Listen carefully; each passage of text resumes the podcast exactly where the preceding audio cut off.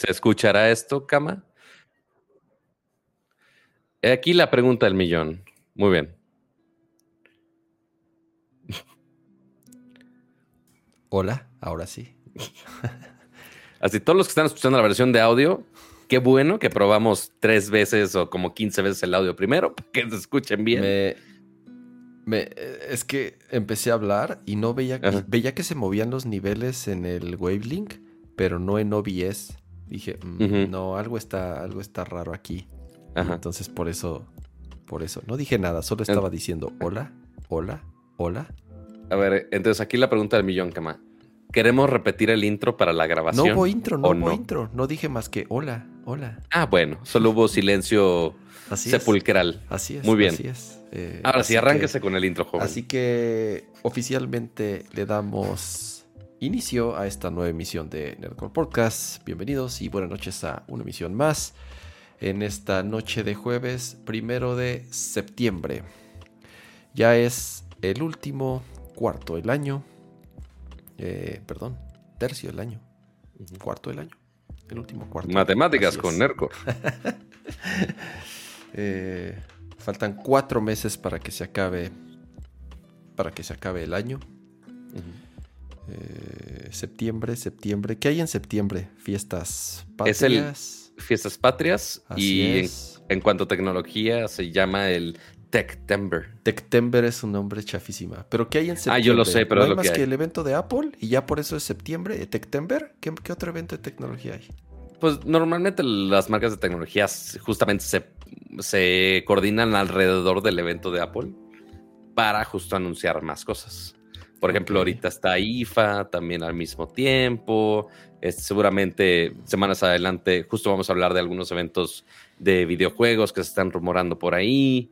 Este, hay otro evento internacional de otra marca justo un día después del de Apple. A ver, espérate, espérate porque, además ni, estás, ni estás a cuadro y ya te soltaste tú con el, con el programa. Sí, digo, yo, yo te pregunté qué había este mes, pero no, pensé que te fueras a soltar así. Este. Había muchas opciones. Eh, bueno, ahora sí, eh, gracias por acompañarnos en esta emisión y como todos los jueves, con muchísimo gusto saludo a mi queridísimo amigue, amigue. Porque inclusivos. ¿Qué onda, Pato? Inclusivos, inclusives y demás cosas. Eh, pues hola a todos, bienvenidos a una emisión más de Nerdcore Live, de Nerdcore Podcast. Yo soy Pato González, también conocido como Pato que se Pato que siete en las distintas redes sociales, nada más por hacerme pato, básicamente. Pero, este, pues bienvenido a este bonito show de tecnología, videojuegos, gadgets y todo lo que un geek le puede interesar, junto con mi estimadísimo Kamal, Kamalayon, que pueden ahí abreviar en, con, con, emojis bien fácil. El pato está bien fácil porque es más un emoji. Este, pueden poner el emoji de una cama o, o el cama y el león al mismo tiempo, entonces Kamalayon. Pero bueno, así las cosas, y como dice Kama, pues sí, es septiembre. Ya cada vez quedan menos meses en el año. Ya nos vamos acercando a qué vamos a poner en nuestras listas de, Navidad. Este. Espero que vayan ahorrando este, para, para su bonita Navidad. Este, porque los gadgets cada vez se hacen más caros. Este, y más considerando lo del PlayStation la semana pasada. ¿El buen fin es este mes? No, ¿verdad? No, no, espérate, espérate, espérate. Ah, pues, no sé, ya, primero, a ver, antes como de que ya esté diciendo locuras. Así se inventan, se inventan cada rato eh, este, días festivos y fines de semanas festivos para que la gente gaste el dinero que no tiene. El fashion online, el este, claro el, este, ah, el back to school. El, ¿Cuántas ventas nocturnas no hay de los retailers principales? Así es, ¿verdad? Así es, así es. Pero este, antes de seguir, primero vamos a saludar al bonito chat. Este, saludos, bonito chat que están por ahí. Saludines, saludines. Eh, si se tardan las tomas en cambiar el día de hoy, quiero jurar porque, que es porque Kama estaba jugando con una versión de OBS nueva. Ya madre todo, Pato. No me Ya madre todo. Mira, no sirve. pues no, obviamente no. A ver, salió, salió la versión 28 de OBS por fin. Estuvo en beta un montón de tiempo. Y uno de los cambios principales es, además de que cambiaron un poco el diseño, por lo menos en la versión de Mac, es, eso es algo que noté. Cambiaron, cambiaron algo el diseño de, la interfaz de, OBS. Ya es nativo para Apple Silicon, o sea, para chips M1 y M2. Lo cual. funciona el desempeño muy bien. Así es. Pero todo lo demás. Sí, el problema es que todos los plugins de OBS que utilizas también los tienen que actualizar para que sean compatibles con esta nueva versión. Y, a ver, en Nerdcore utilizamos dos plugins. Dos. Eso es todo. Ajá. Sí. Y los dos se putearon. O sea, ninguno de los dos. Digo, acaba de salir, salió hoy. Hoy le hicieron. Bueno, ayer? El beta tiene. El beta ayer. El beta tiene rato corriendo. Es, es para que los plugins ya estuviesen listos. Pero no. Pero no son, son developers que lo hacen por gusto, cama. No son tan hábiles como los de, de iOS que dicen, no, ya todo el mundo ya cambió, vamos a hacerlo ya 15 meses antes. No, no va a pasar. No pues va a pasar, cama. Entonces. Es, un programa open source, cama. Sí, pero, oye, pero le han metido mucha lana. O sea, tiene. O sea, sí, estoy de acuerdo. y la comunidad es muy grande. Y de hecho, si te das cuenta, en el blog post que pusieron con el lanzamiento de esta versión, eh, pusieron una página de, miren, estos son los plugins principales, estos funcionan, estos no, aguas. Pero no, es que, no es que lo anunciaran de un día para otro. O sea, desde... Tiene dos años ya casi que salió Apple Silicon y a los pocos meses empezaron a trabajar en la compatibilidad. Bueno, en la versión nativa de OBS. Tampoco es que de un día para otro dijeron, ya, ahí está y los, y, los, y, todos los güeyes así ni enterados y de, ay, güey, pues ni sabía, me hubieran dicho antes. No, pero mira, ya tenía rato. ¿En qué se resume que este show de Nerdcore no va a estar tan flashy como otros? Que Kama es un calenturiento de updates, este, de features nuevos. Este, así como dice, sí, yo quiero mi versión de iOS ya luego, luego, y le hizo burla. No, ya no. Y como quiera Apple. Mira, mira, mira. Mira, ya no trae sus betas. Sigo en iOS 15. No he, no he hecho, no he instalado una sola beta en, mis, extraño, dispositivos de, Apple. Este es el primer año, creo que lo voy a lograr. Pero bueno, el punto es que. Lo, que va a pasar es que seguramente la próxima semana ya sale la GM. Ajá. Que es ya el, el final. Siempre lo hacen el día de la presentación del iPhone. Y ese sí, ya lo voy a eh, poder instalar. Pato, ya te están quemando aquí en el super Por supuesto que me están quemando. Que, ojo, en, eh, en el Nercor que estaba más cercano a tu boda, sí, sí lo dijimos. Y sí te felicité en el show. ¿Cuál fue? No me acuerdo exactamente, pero sí, sí lo dijimos. Pero, este, primero que nada, gracias por el super chat. Dos, no, no puedo ir a tu boda. Mi vida está en fuego en estos momentos, lo siento. Este, pero igual, muchas felicidades, que la pases muy bien. Muchas gracias a Baby Yoda Vico González que se suscribió a, a, Core. A ver, ya nada más para cerrar con el tema de OBS. Yo obviamente dije, a ver, pues, ¿qué puede pasar? Lo voy a instalar. Lo instalé, pero guardé la versión anterior, no lo encimé, según yo. Según. Instalo el nuevo, lo corro, abre el proyecto, todo funciona bien, solamente con dos pequeños problemas. Número uno, no sirven las transiciones. No, bueno, no servían las transiciones, que es uno de los plugins que utilizamos. Y dos, otro plugin que utilizamos es para hacer estas bonitas ventanitas con los bordes redondeados. Tampoco servía eso. Entonces dije, no, a la chingada, me voy me voy a regresar. Borré el OBS nuevo, me regresé al otro y si oh, se fijan, los bordes redondeados sí se mantuvieron, pero las transiciones no. Ahorita ya son fake. Quizás si, lo si le pones el de abajo en la parte donde están las transiciones, si seleccionas el de Move, ¿sigue instalado el de Move o no? Es que no, ya, es que, a ver. ¿Ya no te aparece el de Move? Uno de bogueando OBS sí, Es que, ah, ya lo encontré, ya lo encontré. Pero lo tengo que volver a configurar todo. No, nada más, no, nada más lo pones una vez y ya debe estar todo listo. No, lo tengo que hacer. Hazme caso. Ahí está. ¿Cuál es tu deseo? Ahí está Pues se ve bien culero, pato. Pues tú que andas corriendo cosas este, sin probar antes y transmitiendo así. Pero bueno, El punto es que intentamos que se vea bonito, cama por calenturiento, que quizá rompa tantitas cosas hoy. Pero el punto es que estamos aquí, que nos ven, que nos escuchan, que Cama sí puso bien su micrófono ya después de un rato. Ahí está, ahí está funcionando perfectamente. Más, sí, ¿verdad? A ver. O sea, la primera sí tardó en renderear. Ya está, ya está. Oh, ven que, mira, tan, tan sé configurar que le dije a Cama remotamente, pícale aquí, chavo, y se arreglan tus problemas de la vida misma. Ahí está ya, ahí está ya. Eh, eh, eh. Muy bien.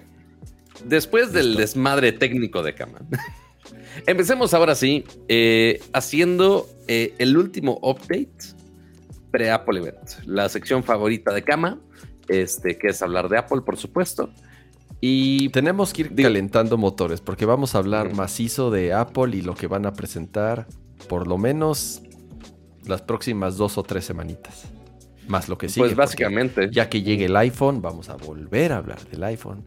Ya que. Sí, ya cuando esté disponible todo que, y salgan los updates. Es lo que pide el público, Pato. Yo no puedo hacer nada.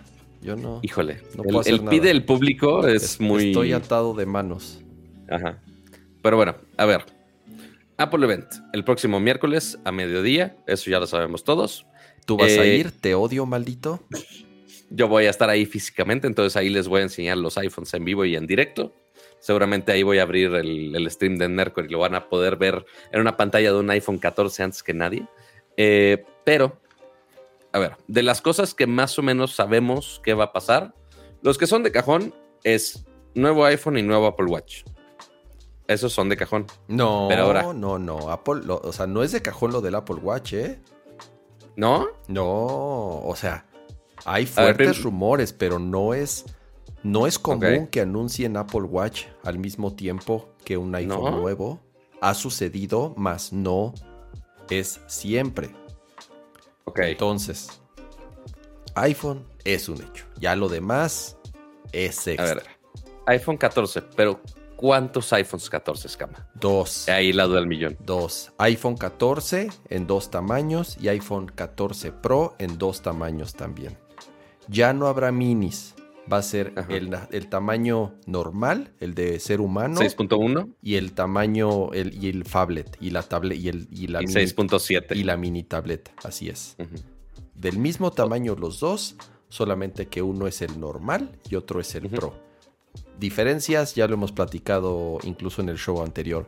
La pantalla, la cámara, el procesador. Hay rumores eh, desde hace rato que solamente el Pro va a traer una nueva versión de chip y el 14 normal va a mantener el A15. A15 Bionic es el... ¿A15 es el anterior? A15 mantendría el aquí igual. Rumores. Pero el último y que es el que hay que comentar ahorita, es. Como saben, a ver, es que está, es que está así de. Estuvo así en, todos los sitios de noticia de último momento. Al parecer, el diseño final de, este, de los cortes en la pantalla no es, no es tan así, pero es así de, a ver, lo que pasa, lo que pasa comúnmente con los rumores del iPhone, más bien con todo lo que se filtra antes de un evento de Apple es por las líneas de producción. Es de donde se filtra, es de, donde sale todo, ¿no? Las, los, los diagramas, las primeras piezas cuando llegan a las fábricas. De ahí es de donde se cuela la información. Porque a nivel software, fuera de los avances que ya tengamos de, en este caso, iOS 16, hay ciertos detalles que o se filtran el mismo día o un día antes o como en este caso que es al parecer este rumor a pues escasa eh, menos de una semana de que sea el evento. Entonces eh, de lo que vamos a hablar un poquito es de cómo utilizaría Apple el corte de las de la pantalla en este caso. Porque, perdón, porque lo que es un hecho es que quieren, bueno, no un hecho. O sea, los principales rumores dicen el notch ya no está. O sea, sí va a ser perforación en vez de notch. Así es. Pero el, el principal detalle va a ser cómo va a ser la forma del notch. Y que principalmente hay dos variantes. Una, que es la que vemos ahí, que es una barra completa. siguen manteniendo Face ID. Obviamente podrían alterar ahí algunos componentes que quizás se vea mejor. No lo sé. Y la otra variante que tienen de ese diseño es igual con perforación, pero con dos perforaciones aparte. Una, un rectangulito un poquito más alargado y después del lado derecho un circulito. Esos son los, dos diseños principales de las perforaciones. Nada más. Así es. ¿Qué, van a mejorar? Tenemos que esperar ahí a los specs. De eso sí, no ha habido muchos specs de, las filtraciones.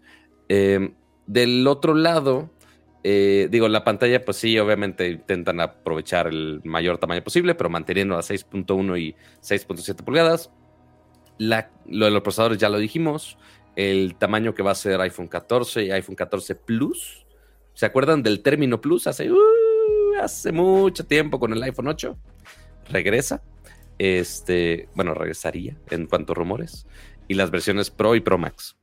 De la cámara, eso es donde hay muchos rumores técnicos que dicen que ya por fin vamos a mejorar la cámara. Lo mencionamos en el show. Ahí están los dos diseños, André. Sí. Pero si te fijas, pero a ver, Pato, el, el, tema es que si van a ser dos perforaciones. Es que ya, ya me. Es que ya hay tres variantes. O sea, al menos ahí donde estudiaste hay tres variantes. El chiste es, a ver, si son dos según yo, ya es casi un hecho por todas las, filtraciones, que son dos perforaciones. Y con software, que eso es el último rumor, en vez de que, bueno, dependiendo de la aplicación, y supongo que dependiendo del momento, van a unirlas si ese es, van a como unir esas dos perforaciones. Y uno de los ejemplos que dijeron es, si se fijan aquí, es, un poco pequeño el preview, pero no puedo hacer zoom. Lo van a utilizar para poner esos pequeños indicadores, como mm. pequeñito, como LEDcitos, de cuando la cámara está en uso o cuando el micrófono está en uso.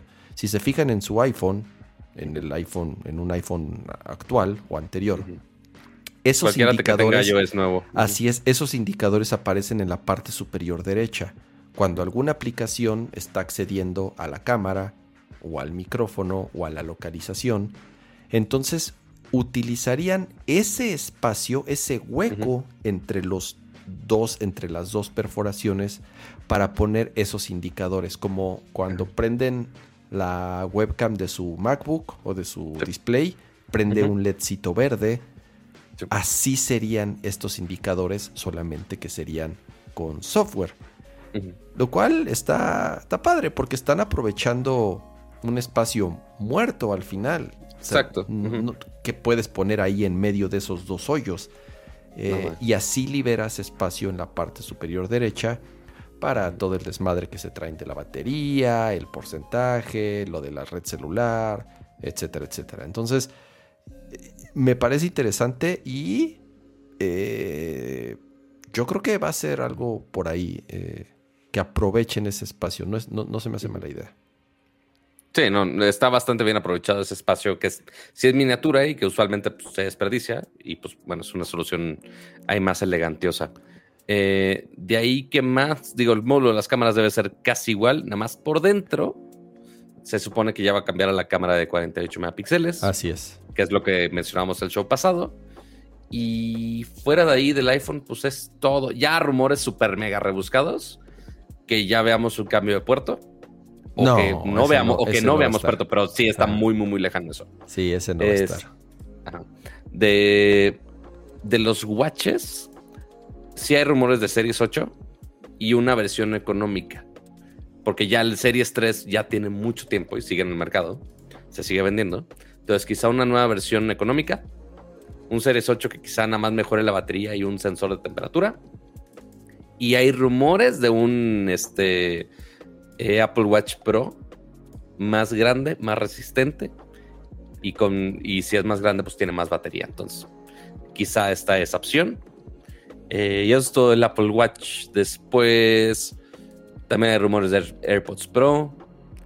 Ya de una manera súper rebuscada. Así, eh, esos son los, los rumores medianos, por así ponerlo, de mediana probabilidad. Los rumores de baja probabilidad es eh, iPad renovado o iPad Pro Este, inclusive también alguna que otra nota del iPad Pro, digo, de perdón, de la Mac Pro, porque no han dicho nada de la Mac Pro que se supone que sí la van a lanzar. Eh, aparte de la estudio. colgaron, sí. Este, y ya lo último, así hiper mega jalado, que hubo rumor, hubo notas esta semana del registro de los lentes de realidad. Ah, del visor, no, el visor le cuelga. El visor, yo no creo sea, que. Nada más registraron cosas este, de, de patentes. Ese, ya que salga producto. Tendría su propio evento. Cuando lo vayan a hacer, cuando lo vayan a hacer, va a tener su propio evento. O sea, jamás estaría al mismo tiempo que un evento, que el evento más importante de Apple del año, que es la presentación del iPhone. Seguro va a ser en un WWDC, que anuncien algún AR Core nuevo. Así es, a lo mejor. que salga eso. No me sorprendería. Pero bueno, fuera de ahí, ¿qué otro rumor nos falta de allí? No, no, ya va a ser. Yo creo que durante las semanas anteriores, todo lo que hemos platicado, más esto último, ha sido eh, todo lo que se ha filtrado o colado o rumorado en distintos medios, foros y plataformas. Ya estamos, ya estamos. Yo de pronto también ya a mí lo que eh, extraño era ese factor sorpresa. Cuando, cuando realmente te sorprendía esperar al evento y, enterarte de verdad. Eh, ya ahorita es muy difícil, muy, muy difícil. Apple ya no es la misma compañía de antes, ya es la compañía más grande del mundo. Entonces, cuando eres la compañía más grande del mundo, obviamente el interés está encima y hay ya muchas personas que quieren eh, sacar notas todo el tiempo.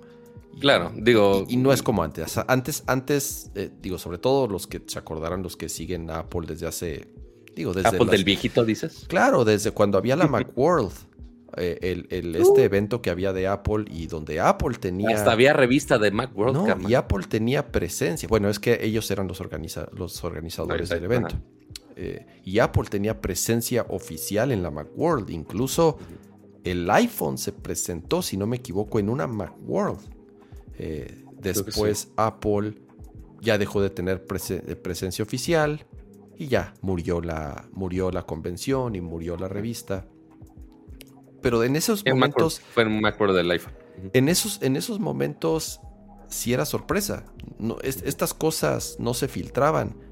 había rumores y había foros muy dedicados de la comunidad maquera, pero pues, Apple era una compañía chiquitita comparada con era, lo que, era más zona en su momento. Con lo que es ahora absolutamente nada que ver.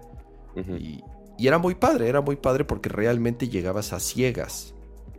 Eh, ya no, ya es muy difícil llegar a una WWDC o a un evento de iPhone o de lo que sea sin, sin no saber ya prácticamente casi todo lo que va a traer el teléfono, el que, es el, el producto estrella. Que al menos el hardware es lo que más se les ha filtrado. Cuando ahí de repente pueden sorprender, este, es en cuestión de software, que sí es más fácil de esconder. Porque eso es no, interno. no, tiene, no depende de un tercero Así que lo está manufacturando. Así es. En cambio, ya cuando llegan los materiales y los planos y todo a las fábricas chinas, ahí es en donde ya como coladera todo, todo eh, se suelta. Pero bueno. Eh, el, el chiste va a ser justamente ver cómo el, cómo el software de, va a aprovechar todo este hardware que ya eh, hablamos de los rumores y ver cómo el software lo va a aprovechar. Digo, lo vimos desde eh, WWDC de esta versión de la webcam que puedes poner encima de la Mac y tienes una cámara cenital. O sea, ese tipo de features que dices, es el mismo hardware, pero ya de repente una genialidad de software puede hacer algo totalmente distinto. Pero ¿qué ibas a decirme, perdón? El martes en la mañana. Ok, o sea, llegas ahí un día antes. Llegamos ahí un día antes. ¿En dónde, ¿En eh, dónde se van a quedar, ya sabes? No tengo la menor idea. Ah, ok. Este, ahorita te con... Bueno, no, ahorita no creo que sacar ese dato, pero sí, vamos eh, martes, estamos ahí miércoles, que obviamente es cuando es el evento. Eh, es 12 del mediodía, hora aquí de México, eh, y pues va a ser ahí en el Steve Jobs Theater, dentro del Apple Park, y ya nos regresamos el día siguiente, básicamente. Entonces ahí va a ser un poco express, pero esperemos que durante ese día podamos jugar bastante con los galletitos nuevos. ¿Cuántos galletitos nuevos va a haber? Quién sabe, pero ya veremos. Tengo curiosidad de saber si van a regresar ya al formato en vivo, como lo hacían antes. Se supone que sí, se supone. es que, a ver, en WWDC fue en persona, pero realmente todos vieron el mismo video. Correcto. Sí, o sea, nada más fue una pantallota en un jardín y se acabó. una pantallota. Aquí, si es en el teatro, quiero pensar que sí lo van a hacer en vivo como antes.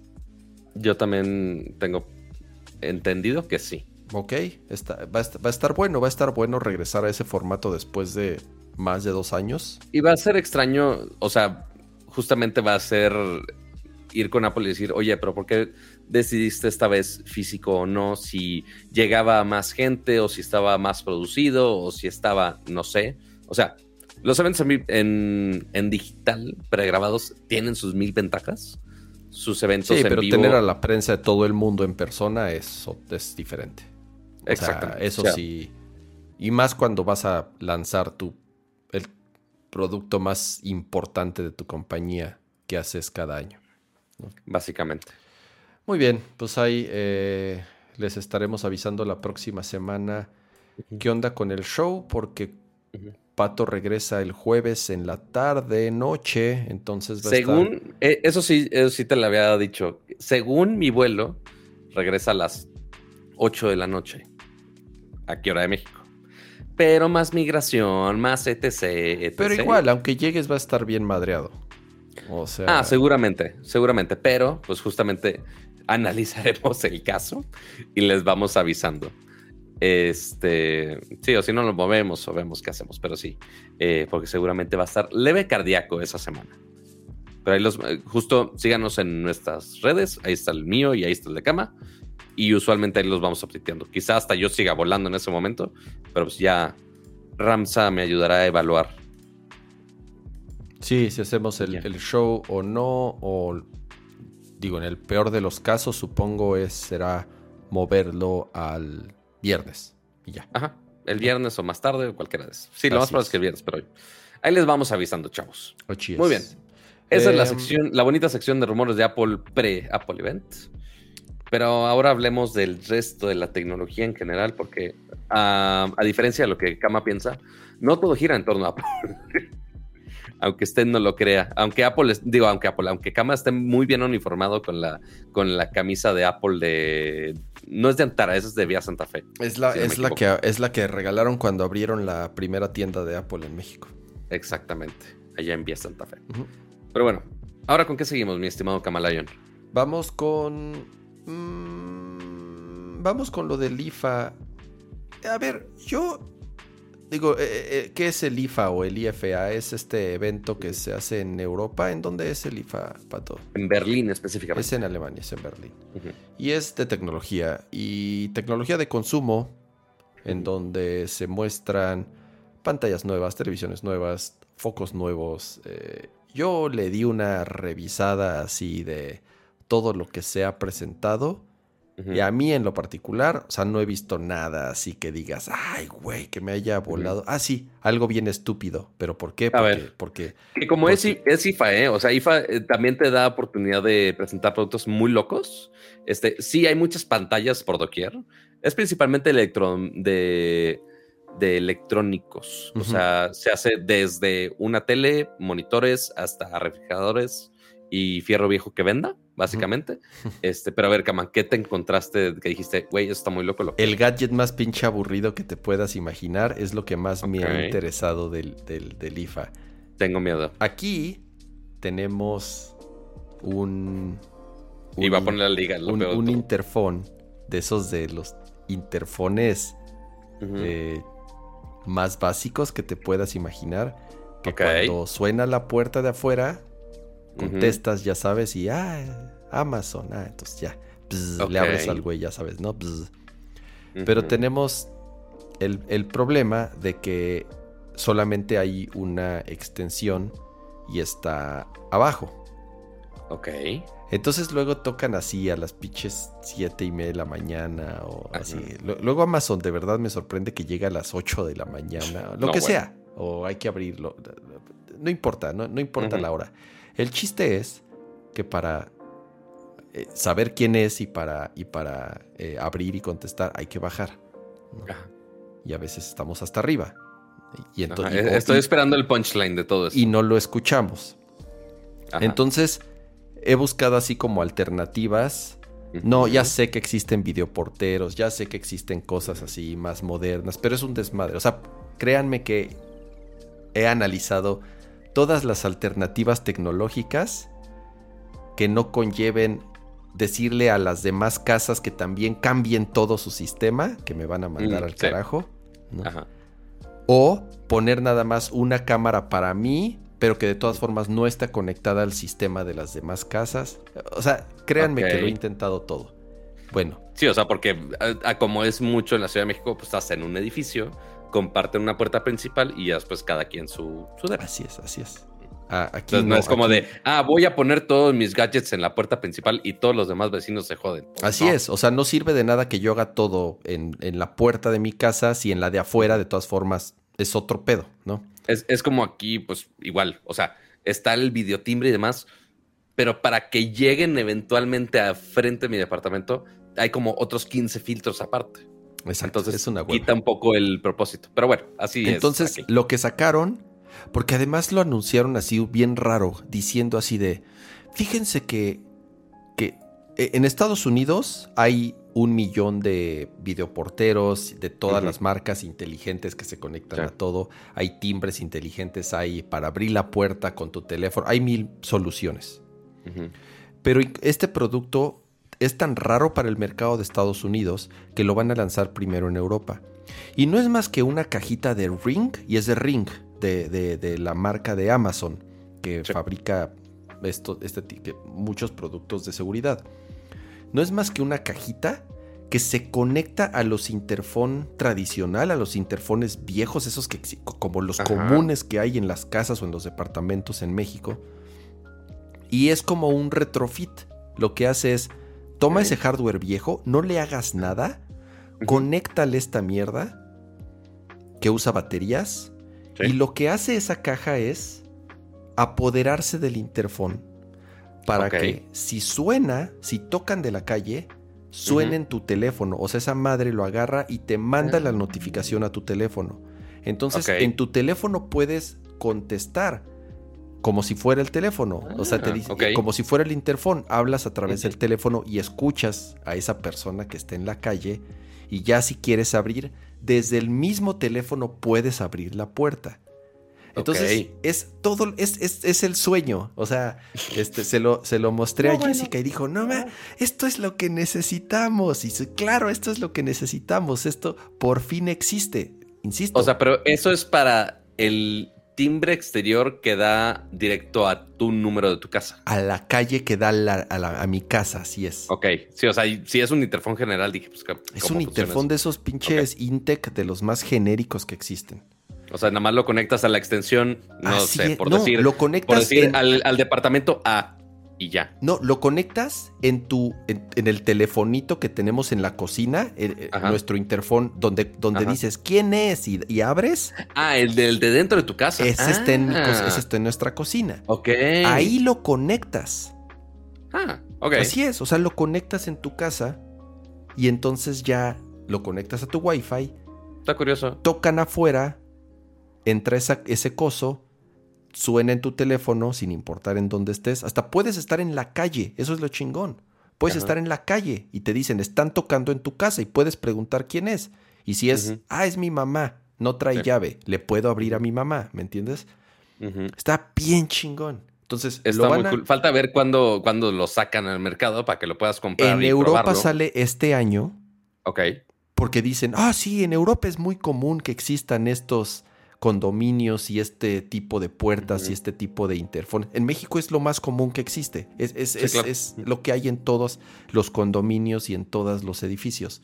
Y ya después lo van a mandar a la venta en Estados Unidos a principio del año que entra. Entonces, esa estupidez a lo mejor es como lo más bobo y lo más este, eh, de papás que se puedan imaginar. Bueno, Pero es que usualmente le aplaudí, le aplaudí a la computadora cuando leí esa noticia.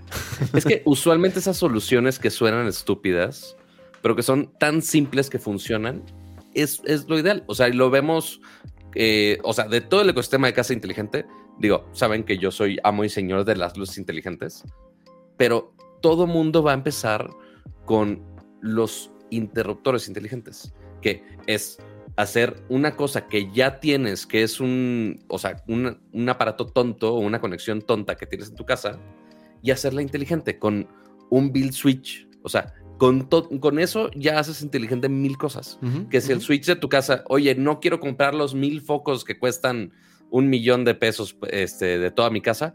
No, nada más compras un switch del interruptor que es inteligente y ya, es todo. O una lámpara, la conectas al switch y ya 300 pesitos, y no es que más barato, hasta te la regalan cuando compras un, a una Alejandra, porque aquí no decimos el nombre de esa señora porque se activa a todos lados. Eh, y ya. Entonces, ese tipo de soluciones siguen aplicando. Eh, y sí, vamos a descubrir más cosas que quizás son tontas todavía, pero que se pueden solucionar de una manera muy sencilla, en vez de cambiar todo el interfón, de todo el sistema de todos los departamentos. Exactamente. Mira, lo que dice Alex, dice que hay proyectos donde hacen una interfaz con una Raspberry Pi y la conectan a esos interfones. Eso es algo que yo ya había hecho. No, no aquí en casa, pero en, en, una oficina que tenía. Era una hueva que si eras el primero en llegar, no, nadie, no podías entrar, porque así era el, así el edificio, no, te no teníamos llave. Era mm, solamente, estando en la oficina, alguien te podía abrir. Pero luego el primero en llegar, o si salíamos a comer todos y no había nadie que te abriera. Entonces lo que hicimos fue una... Un cuate me ayudó, eh, Pancho, a hacer, a programar una interfaz de una como Raspberry, no era exactamente una Raspberry, era una madre de esas. Y con un relay, con un, con un switch. Y entonces eh, estábamos viendo en el interfón cuáles eran los cables que se tenían que unir para, para mandar la señal de abrir la puerta ya los encontramos, puenteamos al, Raspberry y es la hueva de que el Raspberry lo tuvimos, o sea, tuvimos que perforar el muro para conectarlo a la corriente y bla, bla, bla, porque tiene siempre que estar prendido y tenía que estar conectado al Wi-Fi. Y entonces el güey programó una, como una dirección, o sea, como en una dirección IP fija. Ok. Hizo una mini aplicación y entonces hicimos una web app para iPhone no, bueno. Estaba bien chingona porque cuando querías O sea, sí, cuando querías abrir la puerta, complejo. Era una, era un app de iPhone y apretábamos un botón y mandaba la señal a la, esa dirección estática. Dios mío. Esa se conectaba al Raspberry, mandaba la señal al interfón y abría la puerta. Pero solamente sirve. Era un Arduino, tienes razón, tienes razón, Germán. Era un Arduino. Era un Arduino. Em, pero era muy básico, solamente servía para hacer el, famoso, el boss, el bossing, que es abrir la puerta. Pero era porque nosotros mismos estaba, queríamos abrir nuestra puerta. Esto es algo más, no solamente es para abrir la puerta, sino para escuchar y comunicarte con la persona que está afuera. Eso ya es como otro layer de complejidad que, que, que, el, este, que el Arduino a lo mejor sí, sí iba a poder, iba a ser un mega pedo, ya no sé, o sea, ya era otro pedo, pero por lo menos nos resolvió el problema de abrir la puerta. Y eso lo pensé hacerlo aquí en mi casa. Dije, a ver, en el peor de los casos... Pagar en la licencia de developer de Apple nada más se llamaba Chachita. Además, además se llamaba Chachita, así se llamaba. Entonces decían, oye... O sea, dentro de la empresa, o sea, si checas el listing de aplicaciones de la empresa, ¿ahí aparece? ¿Cómo, o sea, aparece el, o sea, el, ¿está en el App Store el app de Chachita o era nada más de No, era, era, era, una instalación, era una instalación nada más para nosotros. Se llamaba Chachita, entonces le decías, dile a Chachita, este, pícale a Chachita. Entonces le picábamos a Chachita y así abríamos la puerta. Dios mío, Dios mío. Cuánta complejidad para abrir una maldita puerta. una maldita puerta. así se llamaba. Ay. Dios mío.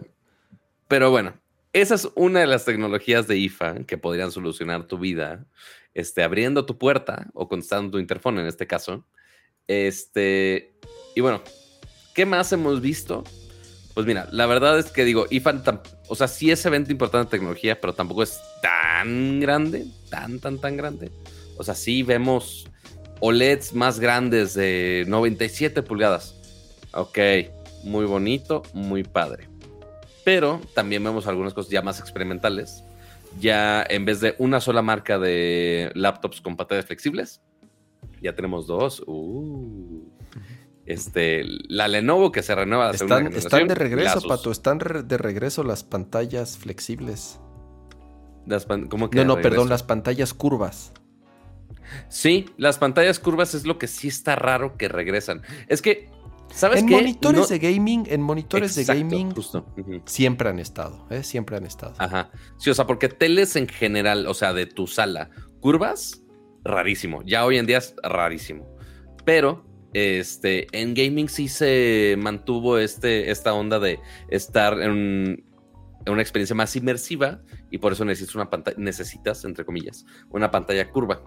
Eh, ya lo vemos en muchos monitores de gaming. Está el G9 de Samsung. Hay muchas marcas que también tienen esta, estos eh, monitores hiper mega curvos. Había uno de Alienware también. Pero ahora te quieren dar lo mejor de los dos mundos. No solamente una pantalla curva. Por ejemplo, ahorita estamos hablando fuera del aire eh, un nuevo de Samsung con QD OLED, que es el G8, que es muy similar al Alienware que mencionábamos. Pero ahora ya hay dos marcas que te van a dejar elegir entre pantalla plana y pantalla curva. Y elegir no es de, ah, compras una, compras otra. No, más bien es, compras tu pantalla OLED y dices, ah, oye, quiero que esté curva para jugar acá bien de entrada al juego. Jalas dos palanquitas de los extremos del monitor. Y ya, curveas la pantalla. Y ya, ya tienes tu monitor curvo. Entonces es, básicamente son pantallas flexibles, no tan flexibles como si fuera un teléfono o estas sí, no se parte la, pantalla. Así es. Es nada más ligeramente la, curvatura. Vi ese prototipo, hay varios videos ahí en YouTube a muchos youtubers de que hacen reseñas de cómputo principalmente. Les mandaron prototipos de ese Corsair. El Corsair fue el primero. Sí. Y, sí, es un display y lo, tiene como unas jaladeras al costado. Pero los güeyes le hacen así como que les cuesta un huevo doblarlo y además digo, era un, era, un, prototipo todavía y decía, no, a ver, siguen ajustando así, pero, pero se, veía todo clunky como era el mecanismo de doblar la pantalla, no, era, no es una solución muy elegante, honestamente. Eh, entonces, sigo teniendo mis dudas en el sentido de cuál es la durabilidad de esa tecnología. O sea, es común que algo que estás. Digo, tampoco es que lo estés todos los días y, así doblándolo, estirándolo, doblándolo, estirándolo, así 10 veces al día.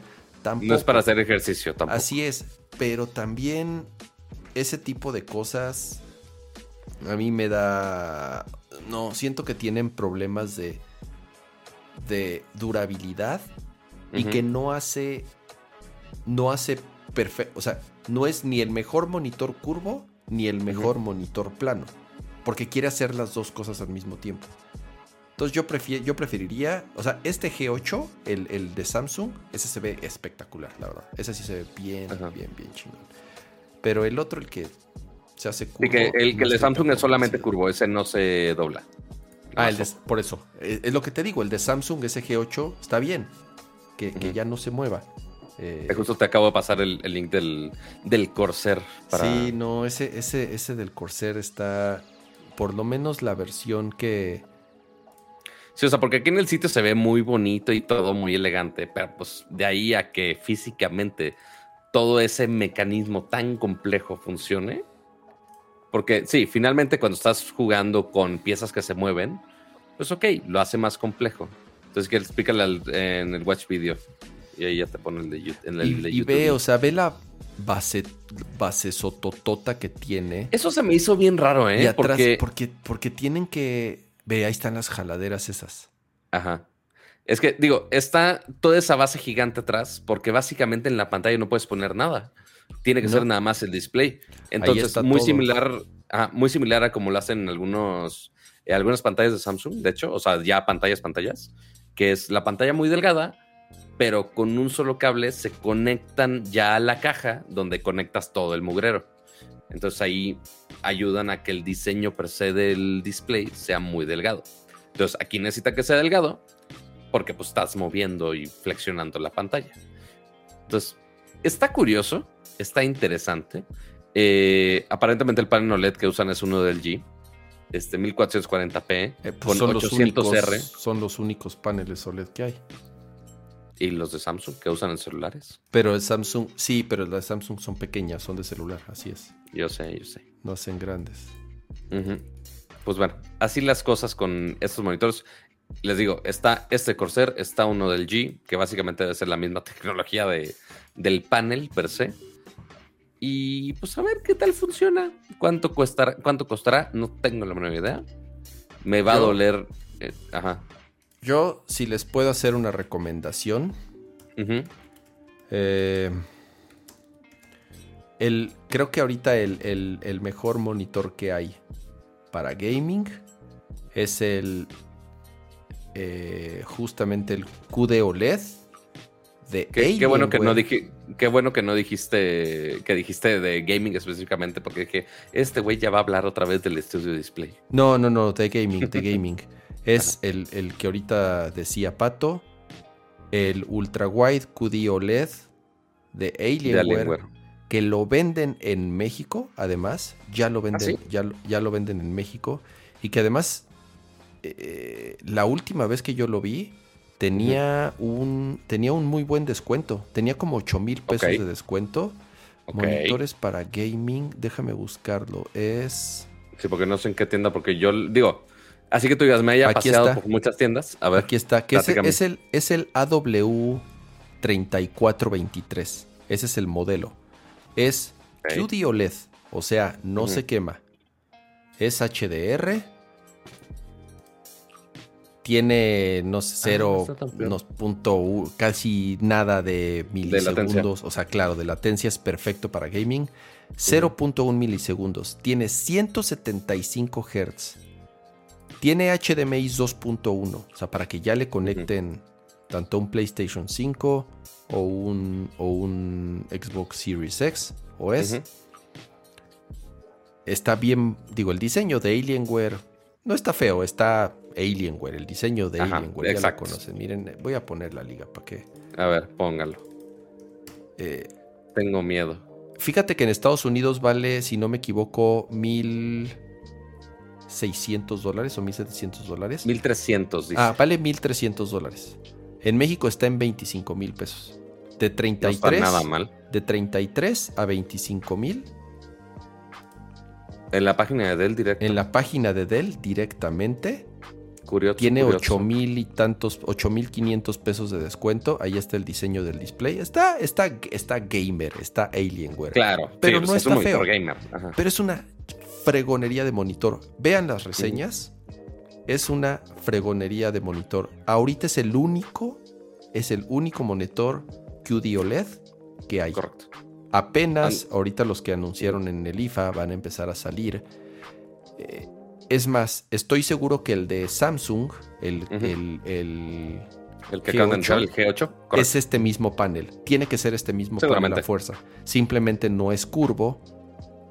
Es la única diferencia que este, este es curvo. Dice José Luis, y si no mejor No, el no de te Samsung compras también una es curvo. LG, C- LG C1. Es que, a ver, el problema es el C1 Uno, no es número- es de 48. Está enorme. A mí El, el más chiquito es de 42, si no me equivoco. 42. Del C2. Del Así C1 es, no, del, C2. sí.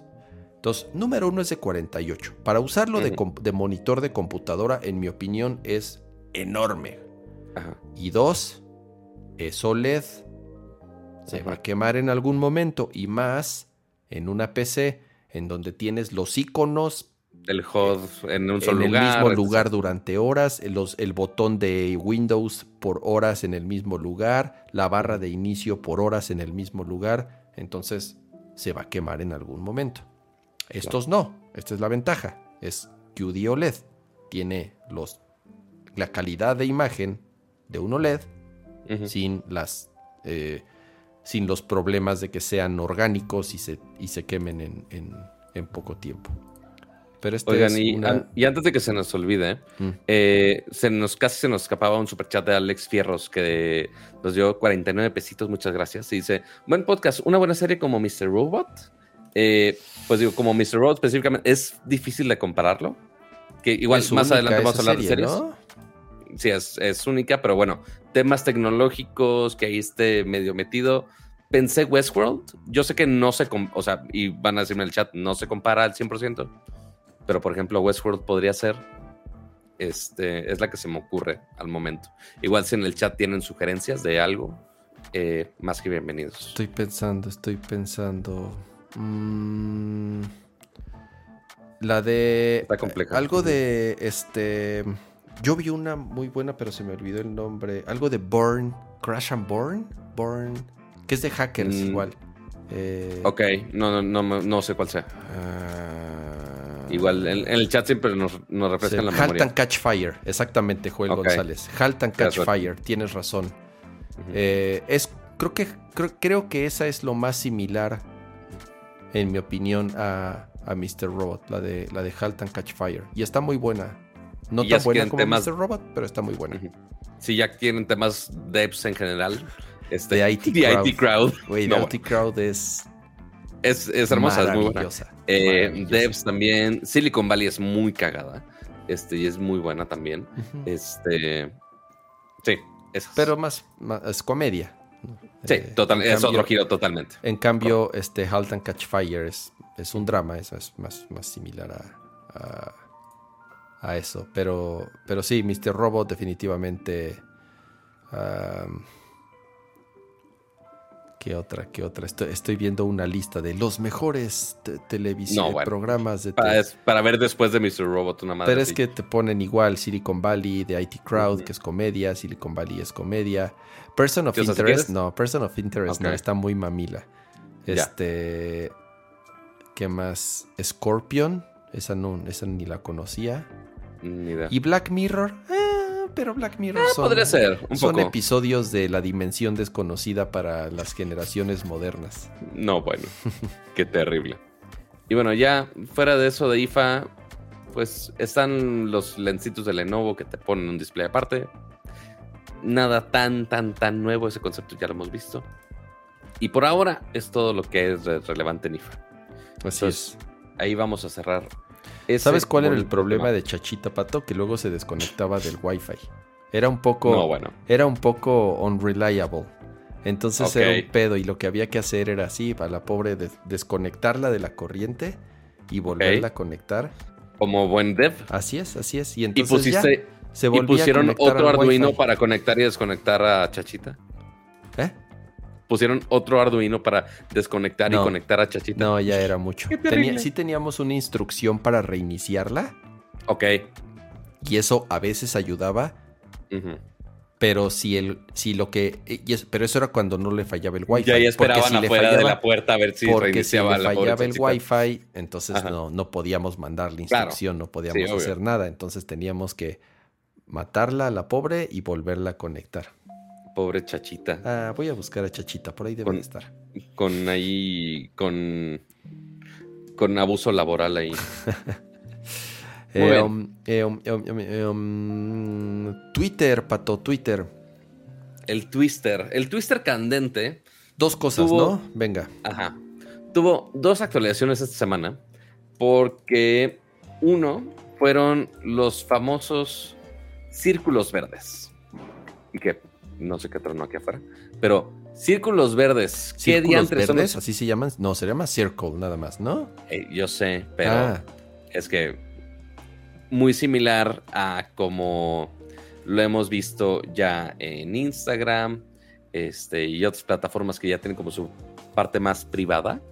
Eh, básicamente Twitter puso esta función de close friends o de mejores amigos, la cual le están llamando circles. Ya habíamos escuchado esta función, ya estaba en beta, ya algunos tenían acceso a esta función. Y lo que haces es que tú seleccionas una lista de personas. Yo digo, ah, que, na- que nada más lo vea eh, Kama, que nada más lo vea Aiko, que por cierto está en recuperación de su operación. Este, esperemos que se recupere pronto. Este, o, Chachi- o Chachita, o quien quieras. Y si yo tuiteo, nada más esa lista de personas van a poder ver ese tweet. Y solamente esas personas van a poder interactuar con ese tweet. Eh, y ya, es básicamente todo el concepto. Y pues bueno, ahora ya está para el público en general. Ya no necesitas un beta, ya no necesitas invitación. Ya en teoría todo el mundo tiene acceso a estos círculos. Entonces tú nomás agregas a quien quieras y ya puedes publicar un contenido para que la gente en general no, la gente mortal de tu timeline no vea tus chismes. Si estás hablando mal de tu jefe y te sigue en Twitter, si alguien no quieres que alguien de tu familia vea algo, o si quieres poner contenido un poco más personal, if you know what I mean, pues bueno, lo puedes poner en, en círculos de Twitter. Y ya lo van a convertir en el, en el en el OnlyFans. En el OnlyFans dentro de Twitter, ¿no, Pato? Que le pagues una lana para que te metan a tu círculo. Esos son los, esos son los super follows. Ah, esos ya existían, los super esos ya follows. esos ya existían. Y aparte, justo salió una nota esta semana que sí querían hacer algo similar a OnlyFans, pero que se estaban metiendo en otro pedo de moderación ya más grave, con contenidos muy sensibles, pero que no tenían el, poder para moderarlo bien. Este, entonces dijeron, híjole, no, mejor no, no nos metemos, chavo. Pero antes de seguir, eh, Yuki Seguro, muchas gracias por ese super chat, sote de 250 pesitos. Dice, la mejor manera de ver Nercor con una chela. Él les va para que escojan una y la que quieran tomarse, saludos. Saludos al buen Yukio. Le mando muchos saludos. Van, a tener que hacer este, una Sapporo, como es tradición de aquí. Este, Creo que nada más he tomado una vez una Sapporo en mi vida. Pero bueno, este, entonces, esa es una y ya pueden todos disfrutar esa función. ¿Cómo la van a usar? No lo sé. Que ojo, no la usen igual que Close Friends de Instagram. Porque en Instagram sí hay muchos que ponen ahí su contenido este, un poquito más abierto al público. Ahí está justo la función. Estos son los Ticket Spaces. Ah, ok.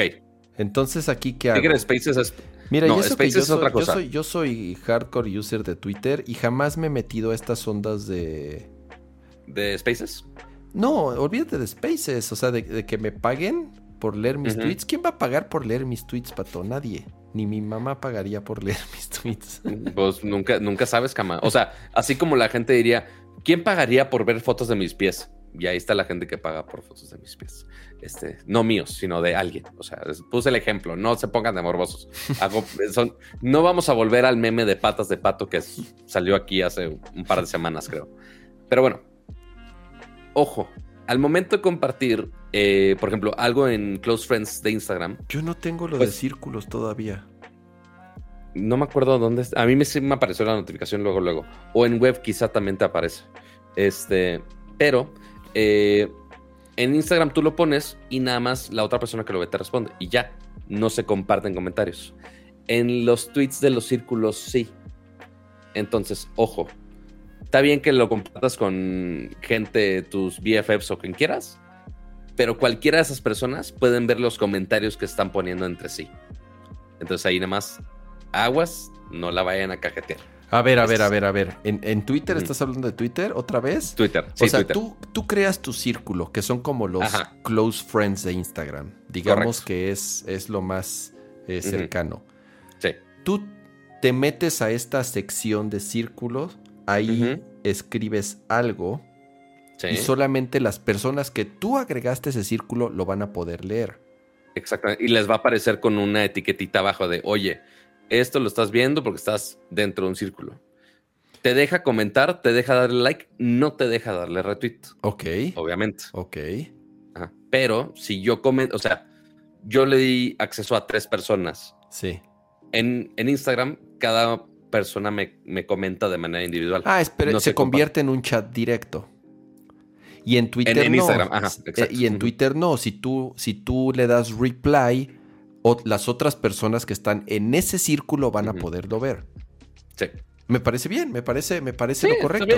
Si no es un DM, me parece lo adecuado. Exactamente, si no sería un DM, básicamente. Ok, me parece bien. Voy a, voy a probarlo, voy a. Yo uso. Yo uso mucho el Close Friends de Instagram. Ok. Para cuando pongo historias de mi familia, de mis hijos, o sea, cosas como más personales, llamémoslo así, sí. lo uso, sí lo uso. Estoy pensando en Twitter. ¿En qué lo usarías en Twitter? Exacto, porque en Twitter no.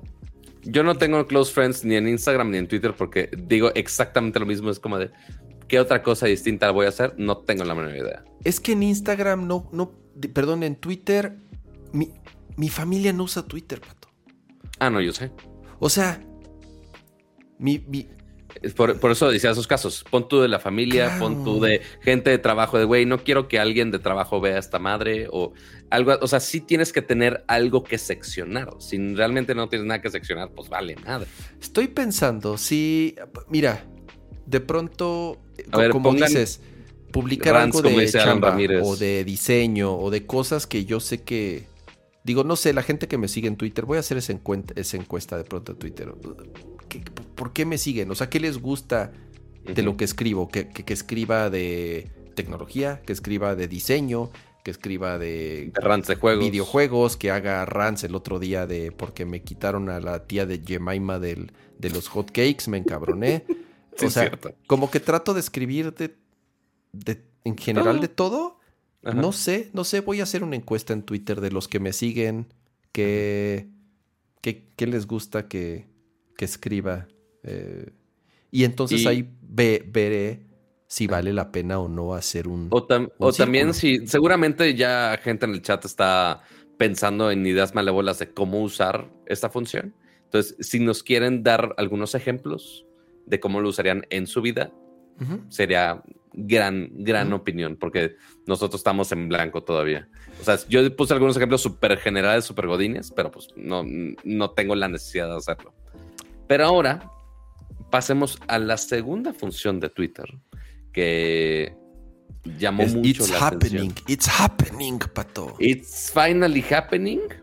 Y estamos hablando de que el botón de editar tweet botón cuyo Jack Dorsey dijo no va a existir semejante cosa, ya es real. Pero pues ya no está ahí. Ya existe. Es una realidad que existe el botón para editar un tweet. Y justamente lo que preguntábamos, nos preguntábamos muchos es cómo diantres va a funcionar. Porque digo, Facebook lo ha tenido, hasta Google Plus lo tenía en su momento. Este, en todos lados puedes editar cosas, menos en Twitter. Entonces, ¿cuál iba a ser el mecanismo de Twitter para no caer en desinformación, que estuviera bien aplicado de manera ética? Entonces, lo que hicieron es, al momento que tú publicas un tweet, tú vas a tener únicamente media hora, 30 minutitos. Igual deja, pongo ahorita, te pongo la liga del, del, blog. que mandaron de prueba, ¿no? Ajá, aquí está, aquí está el link. Déjate, lo pongo en este preciso momento. Aquí estás. Ah, caray. Un zoom horrible que no sé por qué. Ahí está. Muy bien. Eh, tienes media hora para corregir las veces que quieras.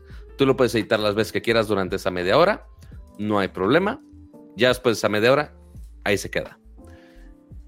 ¿Qué pasa cuando nosotros queremos ver este tweet? Va a aparecer, como dice aquí justamente en el blog, está esa pequeña insignia que dice, oye, este tweet fue editado. Se editó la última vez a tal hora, tal fecha, en tal plataforma.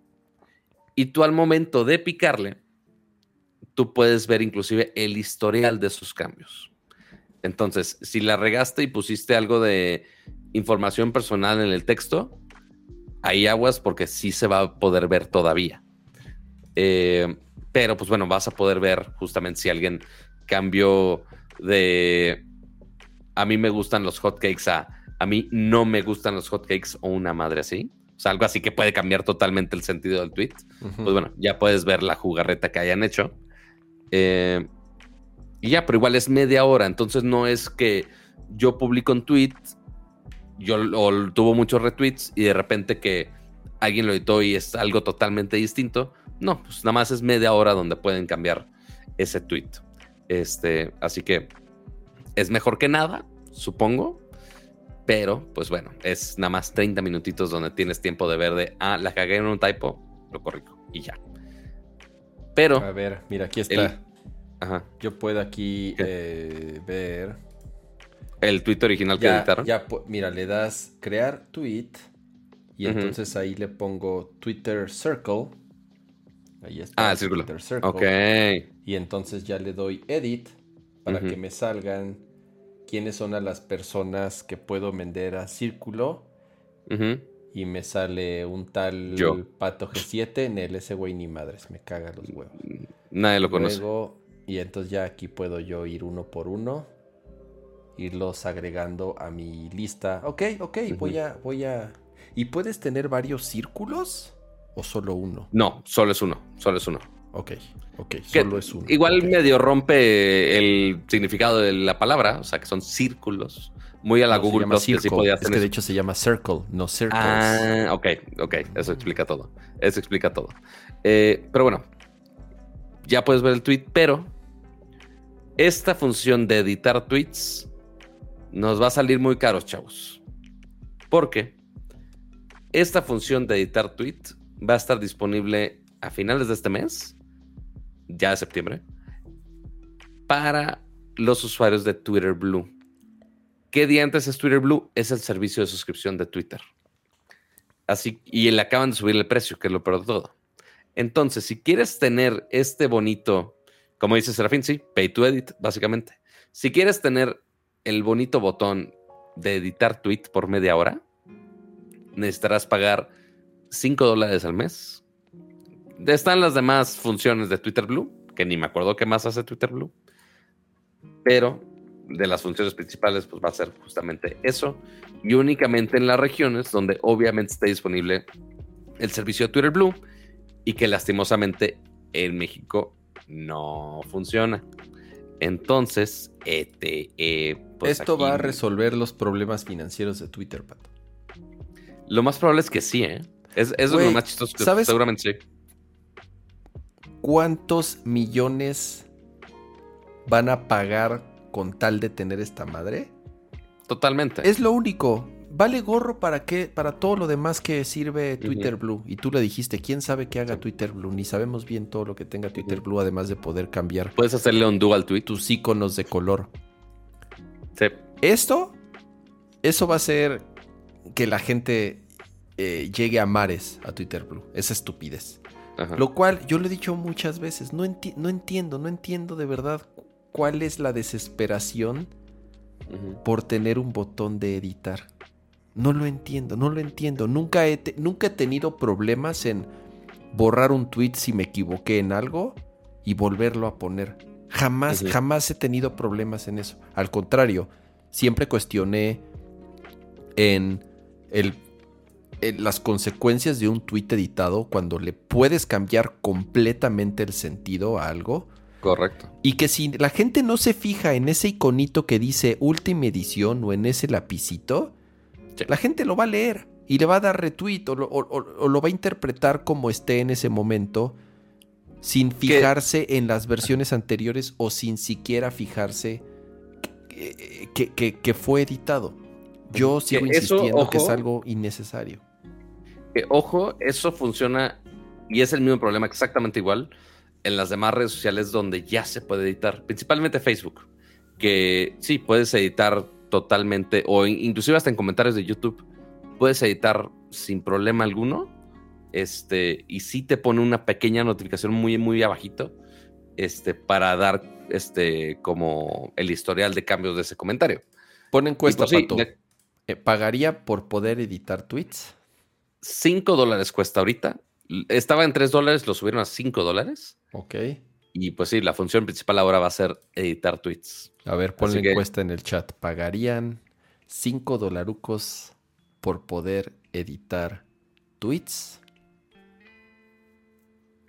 Por editar tweets.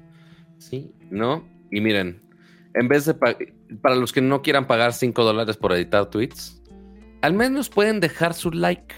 Ese es gratis. Estamos casi 300 personas y hay nada más 83 likes. Así que pueden darle su bonito like. No les cuesta nada. Aprovechen en lo que está Y la nos- encuesta. Está en oferta el like, está en, en un gran descuento de gratis, básicamente. Entonces ahí pueden aprovechar. Pero pues sí, habrá que ver cómo funciona porque lo especifica en contexto principalmente. Quién sabe si vas a poder editar imágenes, si vas a poder editar algo más. Hay muchas dudas todavía. Pero bueno, todo el tiempo dirá ya cuando esté el sistema funcional. Y si puedo forzar a comprar Twitter Blue, aunque sea cuando vaya a Estados Unidos y me deje comprarlo y regresar, o no sé. No, no me había preguntado eso. ¿Cambiar una, imagen? Cambiar una foto. Claro. algo tan, tan, tan eh, extremo como eso, como cambiar una foto. Algo completamente distinto. O una foto, o un video, o literal puede ser absolutamente lo que sea. Pero ahorita, al menos como lo explicaron en el blog, es únicamente. Mira, justamente. Este, justamente dice: ¿Qué es la función de editar tweet? Dice: piénsalo como un pequeño periodo de tiempo para hacer cosas como arreglar typos, eh, tags mal puestos y más. Whatever that means. Este, que seguramente en esta prueba únicamente lo van a hacer para texto, pero quién sabe si más adelante te deje hacer una edición más fuerte como justo decía de imágenes o video, cualquier cosa multimedia. Pero sí, seguramente va a ser con texto para empezar. Sí, seguramente. Sí, eso es un hecho. Yo creo que solo va a ser para. para. para texto y ya. Oyes. Para suscripción. Mira, como dice Juan Márez, dice: para suscripciones solo las de Nercor. Y Paco Zúñiga está ahí para demostrar que sí, esa es la decisión correcta. Damos la bienvenida a Cor. Muchas, muchas gracias, Paco Zúñiga, por renovar tu membresía. Por renovar, renovar, porque ya es rojito, ya es rojito, ya lleva. Ya sí, ya lleva rato. Así eh, es. Muchísimas gracias por suscribirse y sobre todo los que ya llevan rato apoyando este proyecto. Eh, pero ¿sabes de qué es tiempo, Pato? ¿Sabes de qué es tiempo? Es tiempo, ¿Es tiempo de pleca. Tiempo de pleca. Es tiempo, de, la pleca. Oh, uh, uh, uh. Es tiempo de la pleca. Oh, uh, Miren, le cambié el tonito como por primera vez en siglos. Vaya. Pues oye, me dedico a muchas estupideces, pero no a crear jingles. Todavía no me sale. Necesito comprar ahí un tecladito hipster en MIDI, así con sus botones de plástico todos chafas para hacer su beatbox. Este, y hacer alguna estupidez ahí. Pero bueno, ¿qué traemos el día de hoy de videojuegos, mi estimado Kama? ¿Con qué empezamos? Empezamos con una noticia interesante que me llamó la atención, sobre todo por lo que significa y lo que significó para mí y yo creo que para muchos de los que están aquí en, en, algún momento de su vida. Y es que el EGS, el Electronic Game Show, está de vuelta. Está de vuelta, el nombre oficial es EGS Respawn y se va a celebrar en el World Trade Center, que fue justo donde se celebraron las primeras ediciones del EGS. A ver, ¿qué es el EGS para los que no saben? Es el Electronic Game Show fue es fue la primer convención de videojuegos. No nada más en México, si no me equivoco, en América Latina. Ok. En, en, en, teniendo realmente una presencia oficial de las marcas de videojuegos, por lo menos las que estaban presentes en México en ese momento. Se cumplen 20 años, 20 años del primer EGS y, yo me acuerdo bien porque yo estuve ahí. Me acuerdo bien porque, no directamente, pero obviamente por, por mi amistad con, con, con Oscar, eh, sabía lo que estaba sucediendo. Me acuerdo muy bien que Akira me decía, güey, estamos organizando una, un, evento de videojuegos lo más cercano a lo que es un E3 en México y en América Latina. Estamos hablando de hace 20 años, en el 2002. Y esa, eh, y, ah, digo, dentro de los detalles Sí, ya no se, ya, ya no se llama Electronic Game Show, ya se llama, ya se llama Entertainment Game Show, pero bueno, es EGS, sigue siendo EGS. En ese momento, Atomics, Sputnik, Playfan, o sea, todas esas revistas pertenecían todavía a, Grupo Alce. Y la organizan junto con una productora que se llama, o se llamaba, no sé si sea la misma productora, en ese momento se llamaba Oeli. Oeli, Oeli Studios, y Oeli viene de, de otra productora o de otra compañía que se llama, o se llamaba, no, sé si existe todavía, Olin. Olin Studios era una casa productora de efectos especiales en México. De las, también de las primeras de hace, que hace 20 años, era de las más grandes o de las más importantes. Me acuerdo muy bien porque estaban sus oficinas frente a mis oficinas, ahí en la del Valle, ahí por el Parque Hundido. Ahí estuvieron muchos años los de, los de Olin. Entonces, Oeli y Grupo Arce en ese momento se juntan para la organización. Y obviamente Atomics pues tenía, tenía eh, todos los contactos en ese momento, como la, era la revista más importante en América Latina y la más grande de América Latina de videojuegos. Empezaron a organizar el EGS, me acuerdo, me acuerdo que me platicaba Kira, eh, eh, y, y bueno, me acuerdo muy bien de esa primera edición del 2002. Fue la presentación oficial de Xbox en México. Microsoft mm, directamente estuvo presente porque fue el lanzamiento oficial en, en, México de la marca. No tenía presencia Xbox en México. Y ya después a mí me tocó participar de forma directa. Digo, me sé la historia del EGS de lo que, de lo que me platicaban. Eh, aquí era el, organizador, Jorge Lizárraga. Creo que Jorge Lizárraga debe, supongo Jorge Lizárraga debe estar detrás de, de, la nueva edición. Quiero pensar que, que, sigue siendo el dueño de la marca. Y quien está también detrás es, es Mario Valle. Mario Valle también estuvo, digo, conocen, supongo conocen a Mario Valle, es amigo del, show, ha esty aquí y pues lo conozco igual desde esa época. Él está, él está también detrás de la, de la organización de esta última edición. Eh, y me tocó ya participar de forma directa en el 2000, en dos años. No me acuerdo si fue al año siguiente, 2003 y 2004, o 2004 y 2005. Bueno, es cuando yo estaba en Atomics. Entonces me tocó eh, estar en el diseño del stand, en, la organización del stand. Hicimos un torneo de Donkey Konga. No sé si se acuerdan del juego. Donkey Konga, wow. Del juego de Donkey Konga. Hicimos el, torneo de Donkey Konga. Eh, estuvo Nintendo con el que lanzaron en ese momento el 3DS, porque en el primer EGS estuvo Nintendo, bueno, estuvo obviamente eh, este, la Tamel en representación de Nintendo, o Gamela, si se llamaba en ese momento, no sé, no sé quién era la representación de Nintendo en, en, ese, hace 20 años, pero era el GameCube y era el Game Boy Advance, lo que, lo que en ese momento estaban presentando. Y ya después me tocó lo del 3DS, me tocó la presentación del Xbox 360, me tocó la llegada de, del servicio de Xbox Live en México. Me tocó entrevistar a Aaron Greenberg, que en ese momento Aaron Greenberg era, eh, era el, el, como el jefe de, Xbox Live. Eh, y es un evento que a mí en lo personal, pues me marcó porque, número uno, no existía eso, no existía eso en México. Ir a, ir a un E3 o tener realmente... Creo que ahora lo está produciendo un changarro que se llama Outplay. ¿Ahorita? Pero no estoy 100% seguro. Ajá. O sea, al menos en el sitio de EGS ahorita está una cosa que se llama Outplay, que son los que lo están medio organizando. Ok.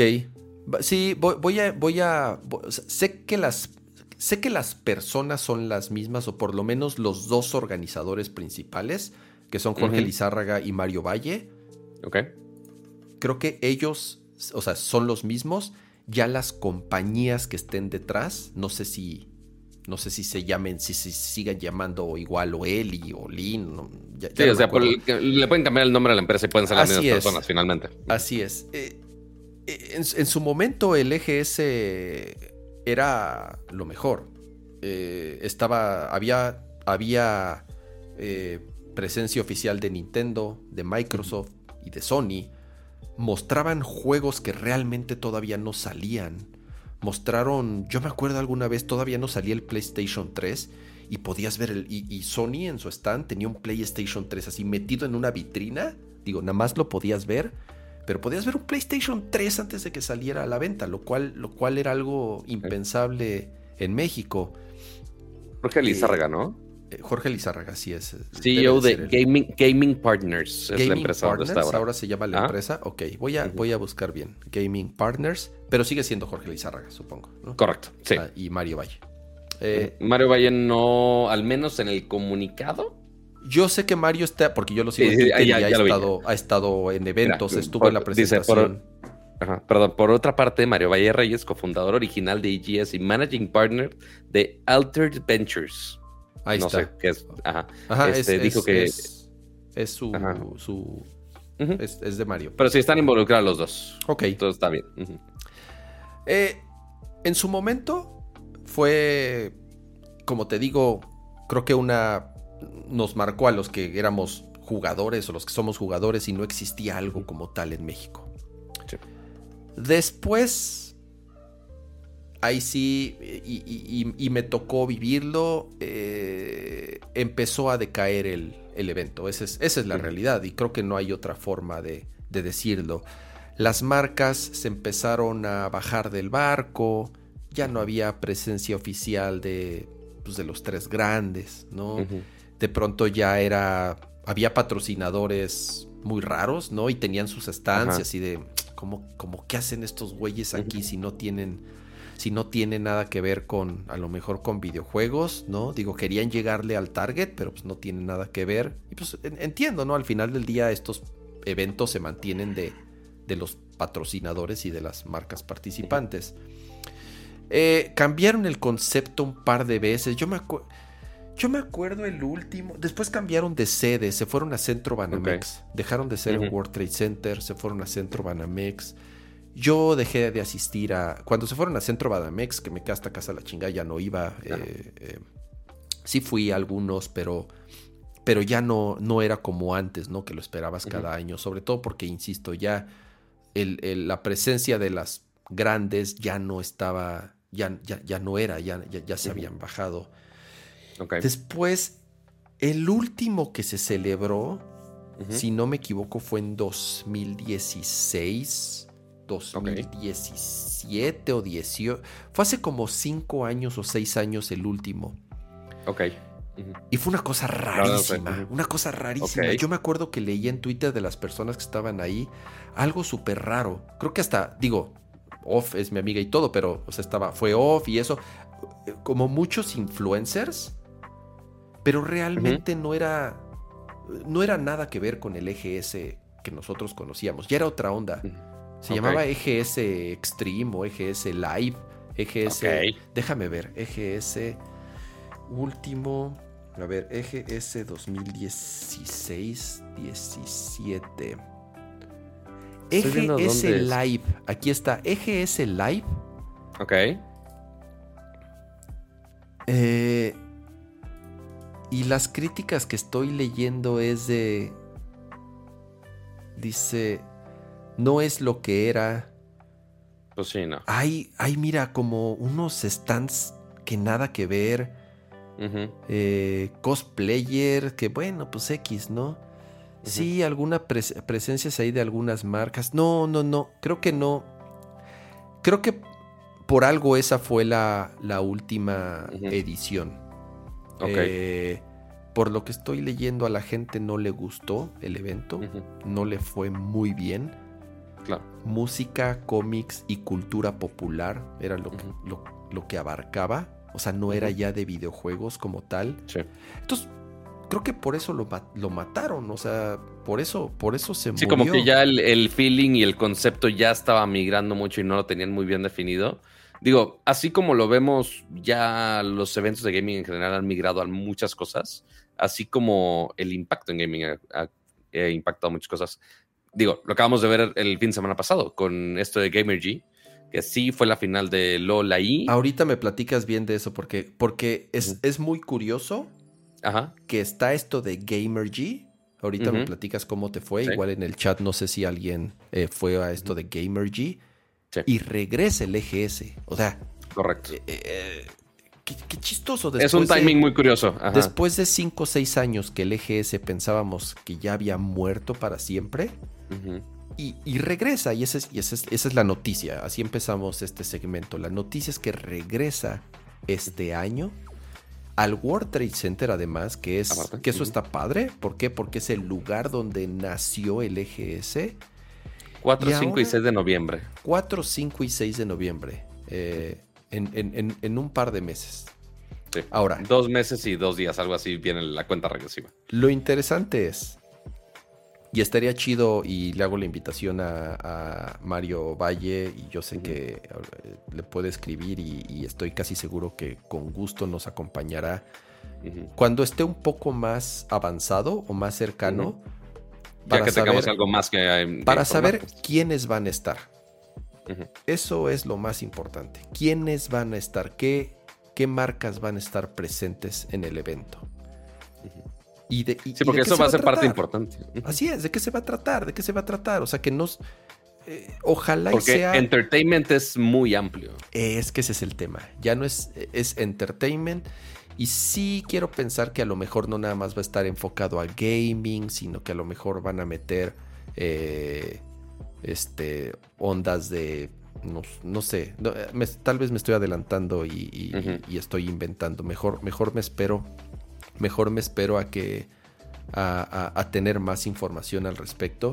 Eh, pero qué chido, insisto, es a mí en lo particular un evento que fue muy importante en alguna etapa de mi vida, tanto porque sé la historia de lo que hubo detrás de la organización y porque me tocó también ser parte del evento en más de un par de ocasiones y que desgraciadamente se desgastó, perdió el encanto y... Y, que tampoco es culpa del EGS, del EGS per se.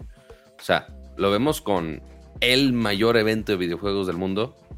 E3 también ha estado en muchos problemas en los últimos años, no solamente por pandemia, que pues todos, pero pues también que las marcas han estado saliendo, están dando todo tipo de experiencias. El innovar ese tipo de eventos es complejo. O sea, y justo lo decíamos hace rato con el evento de Apple, de, oye, si ya lo hiciste virtual, lo haces bien, ¿por qué vas a migrar a evento físico otra vez? Y porque justo como dice Fercho aquí en el chat, eh, que parte del equipo de 1-0, eh, dice, a mí todavía me tocó el EGS donde mostraron Horizon Zero Dawn a puerta cerrada y no, y no dejaban grabar. Ese tipo de cosas, pues sí, no solo ahí. De verdad mostraban juegos, Nintendo llevaba juegos que no habían salido. Nintendo llevó el GameCube, si no me equivoco, y el 3DS. Para que la gente los probara y los jugara antes de que salieran a la venta. Cosa insólita, de verdad. Entonces, eh, eh, eh, ojalá, ojalá se acerque a lo que el EGS fue en su época dorada, llamémosle así. Porque creo que hay interés, creo que hay mercado, creo que hay personas que asistirían sin ningún problema a un EGS siempre y cuando, siempre y cuando esté bien organizado y siempre y cuando pues lo que pagan por entrar valga la pena. Creo que en eso se resume todo, ¿no? El, evento obviamente tiene un costo y, y, y, y, que lo que pagan las personas, incluso gente que venía mucha gente, me tocaba ver autobuses de gente, de, grupos que venían de otros estados y venían al EGS, venían solamente al EGS. Eh, eh, vamos a ver, vamos a ver. Y, conforme se acerque el evento, eh, trataremos de tener más, más información de... Y, sí, seguro le vamos a preguntar a Mario a ver qué, qué, información nos puede compartir por acá. Así es, así es. Este, para contarles todo al respecto.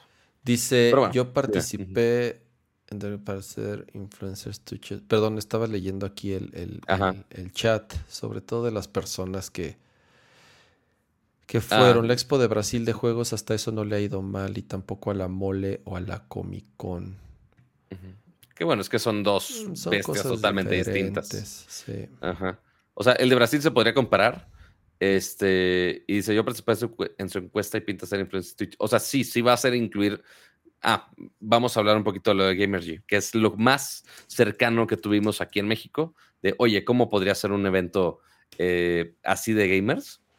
O sea, la gran excusa de Gamergy aquí, esta semana, fue, este, ya, ya no sé qué están eh, ¿De quién fue la idea de que de, de Atomics? No, bueno, Dios mío, no voy a comentar ese tema. personalmente ese, ese uniforme. Dios mío. Dios mío, que en esas épocas no era tan cancelable todo esto. Pero bueno. No, no, no, era, era, estaba permitido todavía. Ajá. En, en cuanto al tema de Gamergy, es lo más comparable que tenemos por ahora y lo más reciente. Entonces, estaba la excusa de la final de League of Legends. Ok. increíble, mucha gente, este, al menos yo lo disfruté me chuté las fregadas seis horas de estar viendo los partidos de LOL, que yo jamás pensé que haría en mi vida. Este, pero sí, la experiencia de, tenerlo ahí en vivo sí está muy chida. Eh, pero el resto del show, que son todos los demás días, que se ¿Qué hubo? ¿Qué hubo? Yo sigo preguntándome qué hubo. Exacto. Entonces, lo de la LLA, ok, ese sí es contenido que sí fui, literal nada más eso fui. Todo lo demás, literal, fueron nada más boots de distintas marcas con sus distintas experiencias. Sí había uno que otro torneo, sí había uno de Free Fire por ahí, este, que pues ahí nada más estaban sillas y una pantalla gigante y pues ya estaban jugando. Había boots ahí de torneitos de, de distintas marcas. Eh, principalmente boots de las marcas per se vendiendo sus diferentes gadgets, que así las sillas gamer, que así todos los componentes RGB sabidos y por haber. El único que sí mostró algo como antes de tiempo, eh, que sí fue un anuncio per se, fue Sony, que ¿te acuerdas la línea de productos gamer que no es de PlayStation, pero que es In InZone, creo que se llama? InZone, sí. Ajá. ¿La mostraron? ya mostraron los audífonos, que si los, que si los trajeron a México. Ah, pero es que esos los van a vender en la Sony Store. Exacto. Sí, no, pero los monitores, no, los chingón son los monitores, no nada. Yo sé, pero nada más trajeron los audífonos. Yo también les dije, monitores no trae, ¿verdad? No, chavo, pues no, pues no. Ni modo. madre, este... nos mandan las obras. pues sí, pero bueno, son audífonitos de 6 mil baros. Este, entonces ahí sí fue antes de que salieran a la venta, fue de, ah, ok, aquí sí le puedo sacar algo de información y carnita cool. Todo lo demás, pues nada más eran boots de demos, básicamente. Ah, oye, vete aquí a jugar, enviar tal cosa. Oye, ponte aquí a probar esta pero compu de tal marca. ¿Qué marcas? O sea, a ver, seguro estaba, a ver, déjame adivinar, estaba, a ver, este, seguro estaba eh, Acer con los monitores Predator. No. Ah, no. O sea, ¿no había de cosas de PC Gaming? No, sí, sí, sí, totalmente. O sea, casualmente Acer en específico no estaba. Qué raro, Acer este siempre está en todos. Ajá, y, no es porque yo salga en las cosas de Acer, pero pues, no, quisieron meterle ahí. Este, había de HyperX, había de plataformas de streaming, había del el de Sony, eh, había de Cougar con todo lo de Microsoft, de Xbox. ¿Había presencia de Xbox? ¿De PlayStation? Nada, ninguna de las De PlayStation con Sony, es ah, lo único, el, el de Sony. Los audífonos, y pues ahí estaba un Play 5, pero pues. Ah, este, Fuera de porque sí grabé de muchas marcas ahí, pero ya ni me acuerdo de tanta tontería que había. A ver. Estaba una marca de componentes mexicana que se llama Jerian. está Aorus. Está. Ok, Aorus de Gigabyte. Eh, Asus. Sí, tenía todos sus motherboards y ventiladores RGB con monas chinas, por supuesto. Estaba. ¿Tenían las, las tarjetas, las, los componentes de Evangelion? Sí, sí, tenían ahí sus cajas de los componentes de Evangelion. Qué chingón. Sí, sí, los tenían. había gente con, en su cosplay, había este, un bootcito de. Raro, estaban dos experiencias de Disney Plus, una de Andor y otra de la de Predator. Ok. Porque Star Plus pues también es de Disney Plus. Que no entré, pero me dijeron que estaban culeras. Igual, ¿qué tienen que ver ahí? No sé, pero ahí Bueno, quisieron pues, estar. al final del día es lo que te digo, o sea... ¿Qué tanto le quieres mezclar con Le entretenimiento? pichean a las Eso ahí. marcas así de vamos a hacer un evento para gamers. Sí, yo le entro. Así Ujú. de, mm, ok. Había torneos de Just Dance. eh, pero fuera de ahí, pues sí, o, o sea, era nada más ver el repertorio de productos de todo mundo y hasta ahí.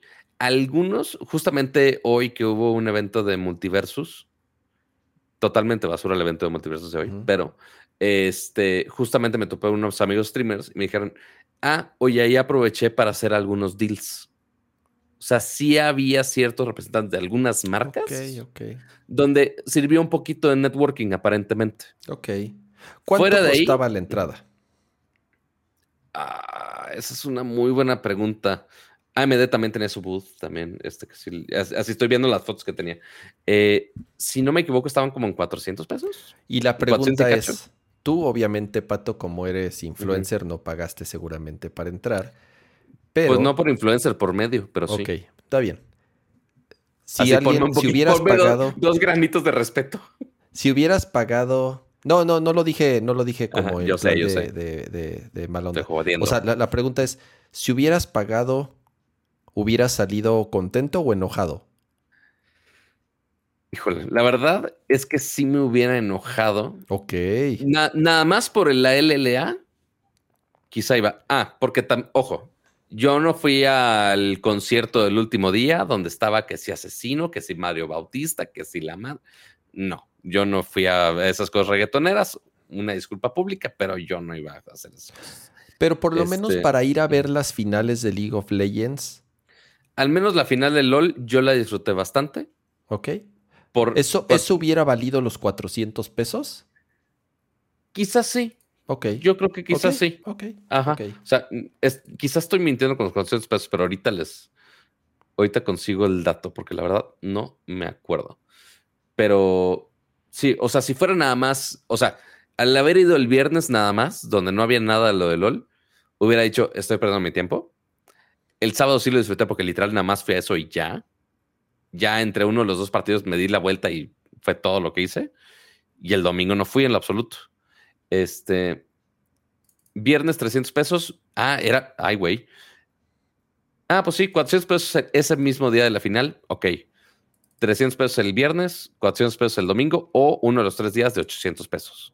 Si hubiera pagado los, los 800 pesos, sí, sí me hubiera frustrado un poco.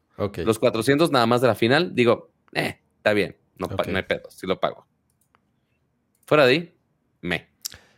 Pues mira, están de regreso estos eventos. Eh, ahora que sea EGS, vamos a ver qué tal está. Estaba, ahorita me acordé. Tengo una historia guardada como hace 20 años. No, no 20, pero muchos años. en una fiesta de, eh, del EGS. ¿Te fue del EGS? Yo creo que sí fue del EGS. No tengo idea. Ujú. Pero bueno, en la fiesta estaba. eh, no me acuerdo si fue el año que vino Reggie. No, fue antes del año que vino Reggie. No me acuerdo. Estoy haciendo un poco. Estoy mezclando un poco. Ajá. Pero bueno, en ese año estaba Charles Martinet. Vino a México Mm, claro. Charles Sí, sí. Martinet. La voz Por de si Mario. no ubican a Por Charles si no ubican. Martinet. Es la voz de Mario. Entonces, estábamos en la fiesta, ya muy tarde, eh, y Akira y yo ya estábamos bastante este, eh, pedos, por no decir una, palabra. Ajá. Pero quien estaba hasta la madre era Charles Martin, Pobre Lo- cabrón. lo que le sigue. Ajá. Entonces me acuerdo que Akira y yo nos estábamos cagando de la risa y me decía, cama, cama, tráete la cámara, güey, tráete la cámara. Hay que Dios de- mío. dile, hay que decirle a Charles Tengo Martinet que diga, estoy hasta la madre con la voz de Mario. Hay que decirle a Charles Martinet que diga que está hasta la madre con la voz de Mario y lo grabamos. Ja, ja, ja, ja, ja. Le decía, no, no mames, no. Lo vamos a meter en un pedo. No, güey, va a estar bien Madres. chingón. No, Akira, no mames. Va a ser un pedo, güey. Nos van a regañar. No, güey, vamos a grabar. No, bueno, total. Obviamente no lo grabamos, güey. Ok. Pero estaba hasta el gorro, güey. Se andaba casi, casi cayendo en una fuente. Güey, estuvo muy, muy, muy, muy, muy cagado, güey. Y, y Akira lo quería grabar hasta la madre haciendo la voz de Mario. Ay, qué chido. No, bueno, muy apenas puede articular. ¿Y lo querían hablando en español aparte? No, bueno, todo qué Chingón. Qué chingón. Pero bueno, esperaremos al evento a ver qué. Sí, ya bastantes añitos. Ah. Eh, esperaremos a ver qué tal el evento. Es en dos meses, dos días. Y pues ya Mario nos contará al respecto a ver qué, qué novedades tiene por ahí. Muy bien. Muy bien. ¿Qué sigue de videojuegos, Kama? Creo que son ya 11. ah, temprano todavía. Mm, mm, mm, temas de videojuegos. Microsoft, Microsoft y, Activision. Se están, se están, este... ¿Se están poleando? Se están, no se peleen, no se peleen. Resulta que todavía faltan meses para que el trato entre Microsoft y Activision cierre por completo, para que se complete la, la compraventa. Y ya salió una de las primeras instituciones de, gobierno, en este caso una reguladora del Reino Unido, fue ya la que levantó la mano para decir, a ver, esto, esto está, esto está peligroso.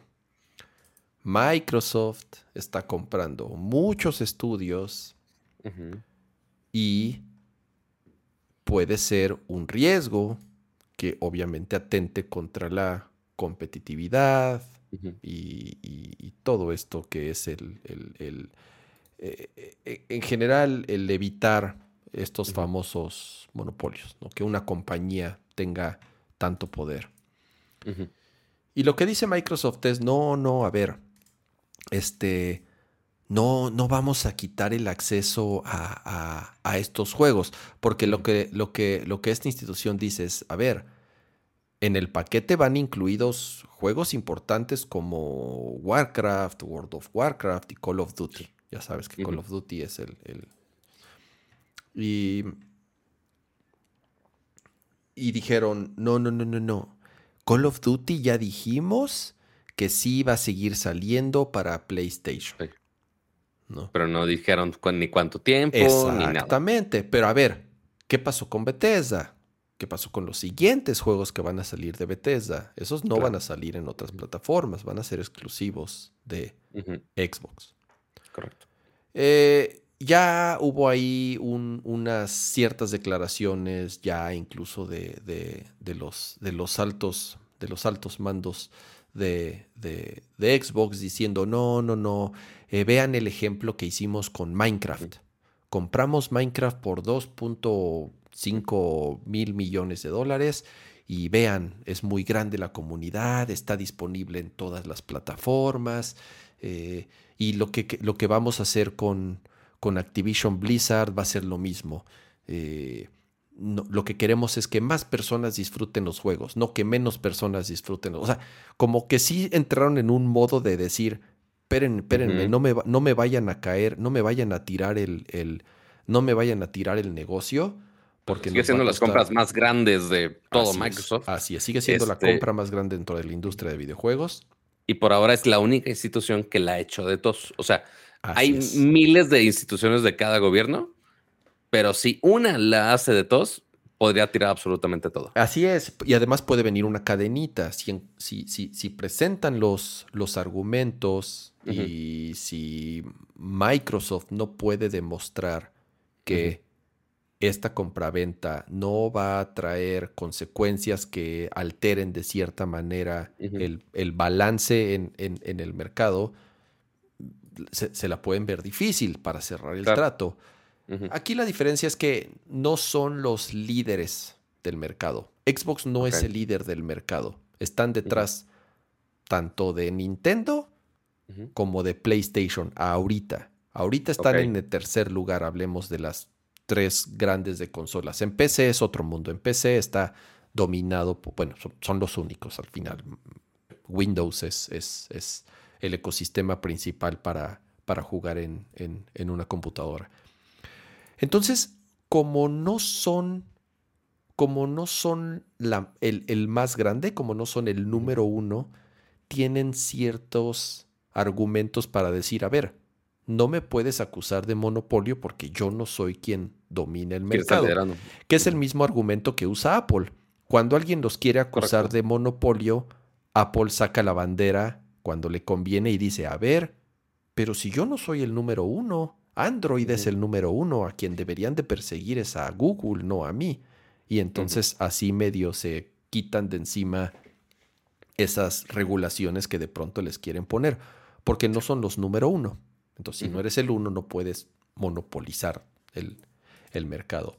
Pero ya hubo una institución que levantó la mano, que eh, comentó cuáles son sus preocupaciones.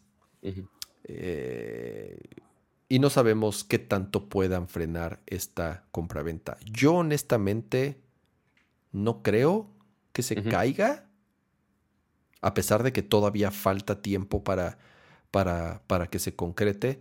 Yo no creo que se caiga e incluso para corroborar que esto va súper avanzado, eh, luego, luego salieron a decir, no, no, no, va en serio, va en serio. Es más, ya en, en, Game Pass va a estar disponible en, creo que a, finales de mes o, muy pronto. Eh, estos juegos, y no me acuerdo exactamente qué, juegos dijeron, pero ya de Activision Blizzard. Entonces va en serio, ellos aseguran. Eh, y, Call of Duty estaba en esa lista. Así es, Call of Duty estaba en esa lista. Ellos aseguran que, el, que el trato se va a hacer, pero si se siguen sumando estas instituciones reguladoras eh, de distintos gobiernos, sobre todo, ¿sabes qué, Pato? De la Unión Europea. Les encanta hacerla de pedo de estas cosas. Les, les, encanta armarla de pedo con estas cosas. Totalmente. Eh, entonces, pues, ver, ver qué onda si... si o sea, es una institución y realmente su preocupación es principalmente por... Le hicieron mucha de todos Call, of, Duty. Exactamente, por Call of Duty específicamente. Seguramente alguien del gobierno de de UK dijo, ah, no mames, ese juego sí lo uso. Es el juego más vendido del Reino Unido, exacto. Siempre, siempre está en el número uno cada que, cada que sale. Digo, en casi todo el mundo, pero en el Reino Unido es uno de los, de los principales países en donde siempre Overwatch, Diablo y Call of Duty son los que estaban, que dijeron que iban a estar en Game Pass. ¿Cuáles? ¿Cuáles? Overwatch, Diablo y Call of Duty. Ok. Digo que Overwatch ya es gratis. Ajá, exacto. Pero pues, eh, Call of Duty, ok hay una versión gratis, hay una, una versión no tan gratis. este, digo, así como Halo, exactamente igual. Eh, pero sí, el chiste es que, ok, está limitado únicamente a un solo juego que podría ser de emoción, pero yo creo que Microsoft es bastante brillante para, para defenderse con mil y una otras cosas. Pero, mm. y, y, más ahorita que el tema de shooters online, este, digo, shooters mm, multijugador y online ahorita está muy dividido con, digo, nada más con Fortnite, ya tienen este, una razón para decir, oye, pues no somos los número uno tampoco de ese lado. Este, Así es. Sí, no, es tan serio, no es tan mature ni tan, tan competitivo como, bueno, competitivo sí, este, como Call of Duty, pero pues bueno, es eh, finalmente en shooters ahorita el, el, que domina sigue siendo Fortnite, queramos o no, o inclusive podría ser hasta Valorant. Este, digo, podemos checarlo inclusive cómo están las categorías de, Twitch. Gente que esté streameando específicamente Call of Duty no, no es el número uno. Apex también les hace mucha, mucha emoción. Este, que es de EA, que también ahí había rumores de EA que alguien iba a comprar EA, pero estaban muy rebuscados. Hasta Counter-Strike sigue, sigue figurando todavía. Está cabrón Counter-Strike 25 años después y sigue ahí. Y ahí sigue pero mira, o sea, literal, así de, de Twitch en este preciso momento es Just Chatting, Grande Fauto, que pues bueno, es Grande Fauto, por más que haya salido en tres generaciones. Eh, Valorant, después League of Legends, después Apex, después Counter-Strike. Ya. Y Call of Duty está después Warcraft, que sigue figurando porque sacaron una actualización. Minecraft, Fortnite, eh, slots, o sea, cosas de apuestas. Y después sale Warzone. con igual 36 Sí, lo que pasa es que. Warzone ya ha bajado bastante, pero ya, porque ya viene el, el siguiente gran update. Entonces también ya correcto. muchos están esperando a ese update. Había rumores que se llamaba Warzone 2 como tal, o si nada más iba a ser un, más mapas y una actualización choncha, pero todo apunta a que va a ser Warzone 2. Ese es, digamos, el, el- sería el nombre, si sería una secuela directa y será free to play. ¿no? Es, es lo que les ha, es lo que les ha funcionado. Pero a ver, eh, yo insisto, no creo que se les caiga la compraventa, pero no es gracioso que lleguen las instituciones de gobierno a cuestionarte ciertas Por cosas. supuesto. ¿va? Exactamente. A ver, Pato, apuéstale. Dime. ¿Nintendo Direct de Zelda, sí o no?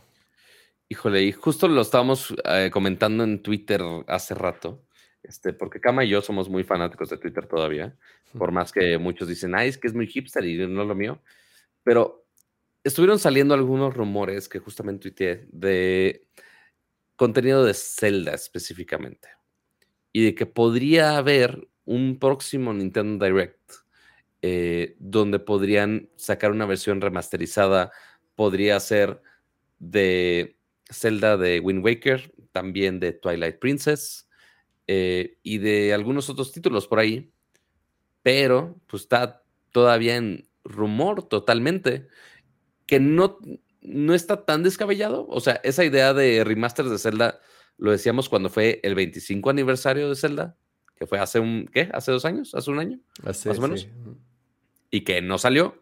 Este, igual pueden poner mil excusas de pandemia, lo cual puede tener sentido. Este, y que fue cuando salió el, el remake de Skyward Sword para, para el Switch. Y pues bueno, tendría sentido que los otros dos títulos que faltaban, principalmente la versión HD de Wind Waker que se perdió en, las, en la oscuridad del Wii U, que podría tener un gran sentido en el Switch. Pero pues es total rumor. Pero considerando que sale, Splatoon ya sale básicamente la siguiente semana, Sí, el 9, si no me equivoco, el 9 de septiembre. sí, el 9. Este, y ya de ahí, el resto de la Navidad de Nintendo, eh, dijimos Bayonetta quedaba, quedaba los Pokémones, y ya, ahí quedaba. ¿Nos faltaba algún juego No, de. Nintendo? Nos, nos, a ver, según nosotros y según el internet, Ajá. nos siguen debiendo el, el Nintendo Direct choncho, el principal, el que siempre, E3? el que, el de E3.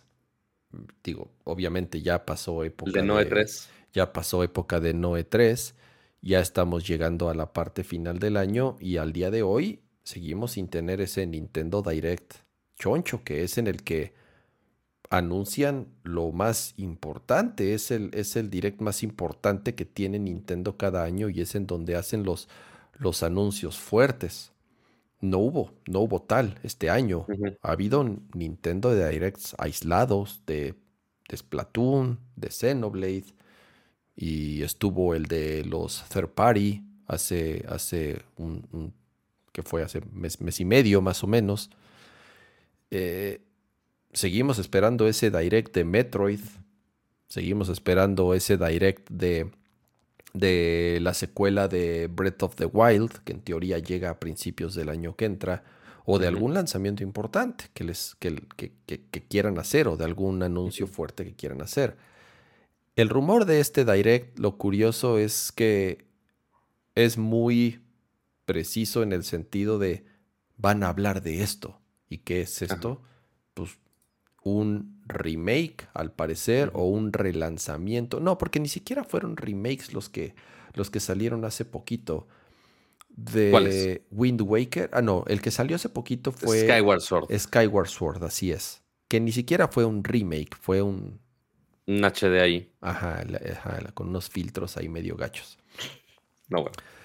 Estos serían de Wind Waker y de eh, Twilight Princess. Que son los. mm, Digo, de Wind Waker ya habíamos visto una versión HD, pero en el Wii U, entonces no cuenta. El que sí no hemos visto absolutamente nada de versión HD. Digo, estaba la versión de GameCube y de Wii, pero no, no se pasen de lanza. Este, pero si una versión de Twilight Princess no ha sucedido, me encantaría porque es mi juego es el favorito. Este, y Wind Waker no lo he jugado. Entonces, ambas opciones son grandes opciones. Yo no he jugado ninguno de los dos. Te digo algo, el único Zelda 3D que he acabado es Breath of the Wild. O sea, no acabé Ocarina of no, Time. No al 100%, pero sí a la historia principal. Sí, o sea, no acabé Ocarina of Time. No acabé Majora's Mask. No acabé y ni jugué, o sea, los de Wii U y Wii, bueno, esos ni los toqué. Ni Twilight Princess, ni... ¿Cuál es el otro? El de lobo. ¿De cuál? ¿De, Wii U? Ajá. ¿Cuál es el que se convierte en lobo? ¿Ese es eh, Twilight, Princess? ¿Y cuál es el otro? Skyward Sword. Ah. Skyward Sword. Ajá, este que se... Y Skyward Sword igual ni, ni lo toqué. Te digo, o sea, los Zelda 3D, es que no me gusta, creo que no me gustan los Zelda 3D. Bueno, Breath of the Wild sí, Breath of, the Wild me fascina, Breath of the Wild me encanta. Pero me gustan más los Zeldas 2D, eso sí, todos los he acabado. Ah, ya me regañaron que sí hay Twilight Princess HD. Ah, mira, sí hay en Wii U. Es que en Wii U no, no existió nada, amigos, no, no cuentan. Pero el Wii U no es HD. Aparte, este... 720p no cuenta seguramente lo borré de mi mente como nunca, como nunca tuve Wii U, dije, pues no, no existió para mí. Sí, hay una disculpa, mm. corrijo. Pero, ah, claro, lo vendían con su amigo y todo, obvio. No, esos no. Pero en cambio los, los, los 2D, o sea, todos, desde el de Game Boy, o sea, bueno, Link's Awakening, uh, Link to the Past, eh, ni se diga, hasta los de 3DS, bueno, los de Game Boy Advance, este, eh, Minish Cap. Luego salió la versión de 3DS, está la versión con su amigo. ¿Cómo se llamaba? El a 250 pesos. Eh, no es Phantom Hourglass, Spirit Train se llama. Ah, Phantom Hourglass y lo acabé. Spirit Train sí lo acabé. Después el. ¿Cómo se llama el último que salió para 3DS? El, la secuela de Between Worlds. Between Worlds me encantó. Between Worlds es un juegazo. Y bueno, ya después jugué, acabé el, el Breath of the Wild. Pero los anteriores, no. Y por más que les los he intentado acabar, sobre todo Ocarina of Time y, y, y Majora's Mask, no, no puedo. Ya los siento muy viejos. Compré las versiones que salieron para 3DS y no, no puedo. Como que ya se me los veía muy feitos. Entonces ya me dan hueva jugarlos. Y Wind Waker nunca lo jugué, tampoco. No, no al menos del como me pusiste en Twitter que lo veías muy chafón, mm, nada más de vista. Puse, puse, que lo veía, que lo veía medio de hueva. O sea, no, no me llamó mucho la atención, ni en su momento ni ahora. Dicen que es muy bueno. Eh, sí, o sea, yo conozco mucha gente que tiene tatuadas cosas de Wind Waker, que igual en Twitter todo el mundo dijo, güey, es una joya, si lo tienes que jugar.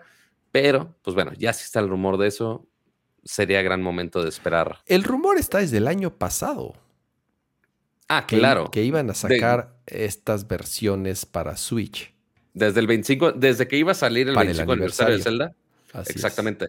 Pero a ver, estoy intentando recordar cuánto se tardaron en anunciar el 3D All Stars de Mario al lanzarlo. Fue, fue igual también en poco tiempo, ¿no? Fue poquito. Además, ah, pero salieron con su mega jalada de solo va a estar disponible a la venta hasta el febrero del año que entra. Una jalada así que solamente a Nintendo se le hubiera ocurrido hacer. Eh. ¿Qué, pon tú eso? Se anunció el 3 de septiembre. Sí, 3 de septiembre de 2020. Y no sé cuándo salió ya a la venta. Este. Ah, y salía el 18 de septiembre, o sea, salía en dos semanas. Dos semanas. Sí, ya lo confirmó ya Arturo Reyes. Dos semanas entre el anuncio y el lanzamiento. Entonces, no sería tan descarado que dentro de todos los releases que tiene Nintendo el resto del año, que igual, como dijimos al principio del show, quedan cuatro mesecitos, ¿no? ¿Qué? ¿Tres? Ya, ya ni sé qué mes estamos. Este. Quedan cuatro: septiembre, octubre, noviembre y diciembre. Sí, ajá, sí. Este, así yo así con los dedos todo tarado, güey. Este, se nota que ya es tarde, amigos. Pero eh, sí, podría anunciarlo en cualquier momento y, ah, oye, juegos extra, sobres. ¿Quién se va a quejar de juegos extra? Este, y más si son cosas como, digo, no estamos enfocando mucho en Zelda, pero se supone que también va a haber algo de Metroid. Se supone. Hijo, a ver. Creo que aprendí. Creo que lo que ha pasado en, sobre todo en el último año, año y medio, es que Nintendo hace los anuncios ya cuando están hiper mega seguros de que el juego sí va a salir y además en poco tiempo del anuncio, como lo de Xenoblade. Eh, que otro hicieron hace poquito, como el de Kirby, el Kirby, el, el, Kirby. el Kirby Carrito. Eh, Kirby Carrito. El eh, ¿qué otro? ¿Qué otro? Pokémon. Incluso Pokémon, los, los últimos Pokémones del anuncio cuando salen ha sido poco tiempo. Creo que aprendieron esa lección lo que les pasó con Metroid, que sigue siendo un mm, chiste. Del cual 4, ¿no? Ajá. Lo que les pasó con Bayonetta, que todavía ni sale. Digo, ya hay fecha, pero todavía ni sale. Lo que les pasó con Breath of the Wild 2. ¿Cuánto tiempo de que lo anunciaron y todavía ni sabemos cuándo va a salir el año que entra? Creo que aprendieron esa lección de ya no hacer anuncios tan anticipados. Y ahorita lo que están haciendo con estos directs es hacer el anuncio casi, casi ya cuando están a nada de lanzar el juego. Entonces, si se cumple este rumor del, de estos remasters o no sé qué carajo sean, tanto de Twilight Princess como de Wind Waker, seguramente es porque van a salir este año. Porque van a salir, porque ya están casi, casi listos al lanzamiento. Es, lo único que se me ocurre. Porque no van a hacer un direct de un remaster de un juego de hace 10 años o más para decir, y va a salir eh, la primera mitad del 2020. No van a hacer eso. No van a hacer eso con, un, con, estos juegos. Entonces, si hay direct, si es cierto que hay direct de estos juegos, es porque ya están a la vuelta de la esquina de que salgan. esperemos que sí. Digo, no nos podemos quejar de juegos, de juegos nuevos. ¿No? Esperemos no, hagan la jalada de, ay, por tiempo limitado y los tienes que comprar solo ahorita. que según yo, o sea, según yo sigue vendiendo todavía Nintendo esa jalada. Este, nada más quizá no digital, maybe, pero en físico siguen existiendo. Este, pero pues a ver, a ver qué dicen. A ver qué dicen al respecto. Muy bien, vamos a a, a, a, no, dramas de Halo. No, no palito. No palito. no palito. Sí, más de dos horas. No palito. Me parece. no palito. Sí, ya hasta la Michi se está quejando de que estoy. ¿Ves el no palito bailando? A ver, Cuac. Eh, Resident ah, Evil cancelado. ah, la serie. La serie que ni te acordabas que existía. ¿Te digo algo? Esa misma serie. Creo que no está tan mala. Yo le estuve viendo pedacitos. Es que Jess la vio toda. Ok. Y le pregunté, a ver, y, no es. Y creo que esa es la diferencia. O sea, sabe que es Resident Evil y medio le gustan los juegos de Resident Evil, pero, pero no, no, no es que juegue. Pero le pregunté, a ver, si está tan apestosa como dicen. Y me dijo, no, no, es, no está tan mala. Creo que es. Pero me dijo, ella misma me dijo, no tiene nada que ver con los juegos. O sea, sí sale Umbrella y sí salen zombies, pero realmente creo que no, no tiene mucho que ver con, con los juegos. Y ese es el, no sé, no sé si el problema o la ventaja, pero en general me dijo, a ver, es una mamilada lo que estás viendo, obviamente, pero me dijo, no está, no está tan mala como, como yo había leído. Eh, pero pues ya no va a haber más, ¿no, Pato? Y en lo que pues platicas esto, eh, te pongo en cuadro y no me tardo. Muy bien. Eh, pues sí, básicamente Netflix dijo, o sea, qué padre que acabamos de sacar la serie, le hicieron mucho hype. Obviamente en el mundo de gaming, pues estábamos todos muy metidos con que haya alguien más haciendo cosas de Resident Evil y no, necesaria, no necesariamente con como la séptima, novena película o ya no sé cuántas sean de Resident Evil.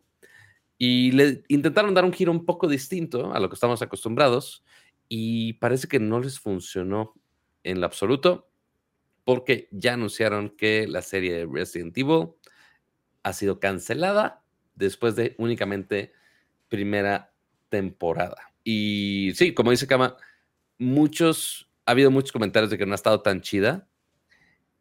Yo, aunque se supone que la estaba siguiendo qué estaba pasando con el mundo geek y las series, entre todas las series que están compitiendo ahorita, realmente nunca me senté a verla. Y nadie me dijo, ah, oye, la estoy viendo, oye, sí vale la pena que la, que la vayas a ver. No, nadie. Entonces, no sé de aquí, digo, la mayoría de los que estamos aquí mm, nos gusta la onda geek, estamos muy metidos en el mundo de videojuegos, posiblemente vieron las películas de Resident Evil. Entonces, la pregunta aquí para todos ustedes es, ¿vieron la serie de Netflix? No la, no la primera animada, sino la nueva que salió hace un par de meses. Este, entonces, no sé quién la vio de aquí. La nueva serie de Resident Evil. ¿Sí o no? Ahí está la pregunta, ahí está la bonita encuesta. Entonces, viste un par de episodios y medio estaba eh, decente cama, pero pues. episodios veía así cachitos, y le preguntaba, ¿qué pasó? ¿Qué pasó? Ah, esto, esto. Eh, no se me hizo tan apestosa, por lo menos de lo poco que vi. Sí. Eh, no tiene nada, está entretenida, esa es la palabra. No, o sea, no, no, dice, no es la serie más fregona que has visto, pero tanto así como para que ya la hayan cancelado, entonces chole. Entonces, eh, creo pues que en general la recepción no, no, no fue tan. No, y, más ahorita Netflix que quiere la recepción de súper de inmediato. O sea, no es de, ay, a ver si pega, vamos a darle un par de meses. No, estuvo un mes y ya, si no pegó, no pegó. Ni modo. En cambio, hubo un estreno choncho, ¿no? Apenas. Hubo dos estrenos. En HBO. bueno, Primero uno. Y los dos, yo hasta los, yo hasta los, los confundo porque es como lo, a mí se me hace como lo mismo. Tanto Lord, casi, of, casi, the, ¿eh? tanto Lord of the Rings como House of, ¿cómo se llama? Dragon. House, of, House of Dragons. Hasta las confundo. Siento que es la misma madre, pero no. A ver, House of Dragon es la precuela, ¿verdad? Es la precuela de Game of Thrones. Así Correcto. Es la precuela. O sea, sí está basado muchos años anteriores a, la serie de Game of Thrones, porque sabemos que hay muchos libros al respecto. Eh, de, de R.R. Martin, eh, se me olvidó su primer nombre, pero este, enfocándose en la familia Targaryen específicamente. Eh, y ya, es todo lo que necesitan saber de la sinopsis, básicamente. Y pues justamente, pues es toda la travesía de la familia Targaryen, qué onda con los dragones, que si sí, están, que si no están, que si el poder. O sea, muy normal de Game of Thrones. Pero pues ahora este, con más dragones, básicamente. Y pues bueno, ya tuvimos dos episodios. Este, porque estrenan los domingos, recordemos. Y aparentemente al primer episodio le fue tan bien que ya confirmaron la segunda temporada. Bueno, a ver, digo, una serie que obviamente ha sido de los proyectos más exitosos en la historia de HBO, que es Game of Thrones. Con lo que cuesta una producción de ese tamaño, creo que era obvio que no se iban a quedar en una sola temporada. Y más con el madrazo que fue, creo que eh, eh, los millones de televidentes que tuvieron al mismo tiempo en el estreno en Estados Unidos. Eh, algo leí que fue creo que el más alto desde que se lanzó la plataforma de, HBO, ¿no? Fue, fue la transmisión más con más espectadores de HBO Max. Este, ¿Qué digo? HBO Max lleva poco tiempo y aparte ya va a morir y va a cambiar de nombre, pero este, el punto es que, pues sí, sí, tiene una, sí tuvo una audiencia muy, muy, muy grande el hype de Game of Thrones, por más que el final de la última temporada no le encantó a muchos, hay muchos que siguen este, consumiendo mucho de todo ese universo. Y pues bueno, ver más de la historia y más historia que sí está escrita, pues mejor. Entonces, justamente, pues sí, ya eh, los de HBO ya sabían la receta que iba a funcionar, que no iba a funcionar. Ya tuvieron ocho temporadas de Game of Thrones para saber cómo funcionaba y creo que lo hicieron bien por lo que lleva ahora. Les digo, apenas van dos episodios. Van muy bien los primeros dos episodios, creo yo. ¿Tú sí las viste? ¿Tú sí viste todo Game of Thrones? Yo sí vi todo Game of Thrones. Les voy a decir, soy el más clavado, se sabe todos los nombres sabidos por ver. No, tengo que ver los episodios y todavía tengo que ver los videos de los mil y un easter eggs que te perdiste del episodio de House of Dragon. Este. Pero sí ha estado bastante bien. O sea, se ve increíble. Este, sí hay, pon tú dos segundos que se ven los efectos de. Uh, híjole, chavo. Pero fuera de ahí, se ve increíble. O sea, sí es producción HBO. Este, y va bien, o sea, va, clara y no me he perdido tanto, lo cual es importante en Game of Thrones. Yo lo que sé de Game of Thrones, por lo menos de la historia original, es que el autor, este George R. Martin, sí, ese es su nombre, ¿verdad? Sí. Eh, nunca terminó el libro, nunca terminó los libros. No, o sea, no ha acabado de escribir la historia de Game of Thrones y para la serie de, televisión, o sea, hubo un momento que la serie alcanzó a los libros. En la última temporada. Y era así de, no mames, a ver, a ver, pinche, a ver, pinche viejito, güey, chingale, ¿no? Y el güey, en teoría, que ya debió haber terminado, pues echó la hueva y no los terminó. Y se inventaron, se inventaron el final de la serie, o por lo menos los escritores de la serie tuvieron que echarle montón y sí, seguramente en colaboración con el autor, y tratarse de inventar un, un final, pero por lo que entiendo es que el final de la serie no es el, final que van a tener los libros, va a ser diferente. Entonces, esa es una cosa. Y la otra es esta o sea, esta es una historia nueva que ya existía. ¿Ya existía ese libro? ¿O también el güey apenas lo está escribiendo y es así de no mames, Según ya nos quedaste ya mal existía. con una? No, estoy, no estoy 100% seguro de ese dato, pero según yo ya existía. Ah, ok. O sea, ya entonces a lo mejor sí escribió antes esa que Game of Thrones. Ah, bueno, si es así, si es así, entonces está bien, porque ya no hay que estarlo correteando.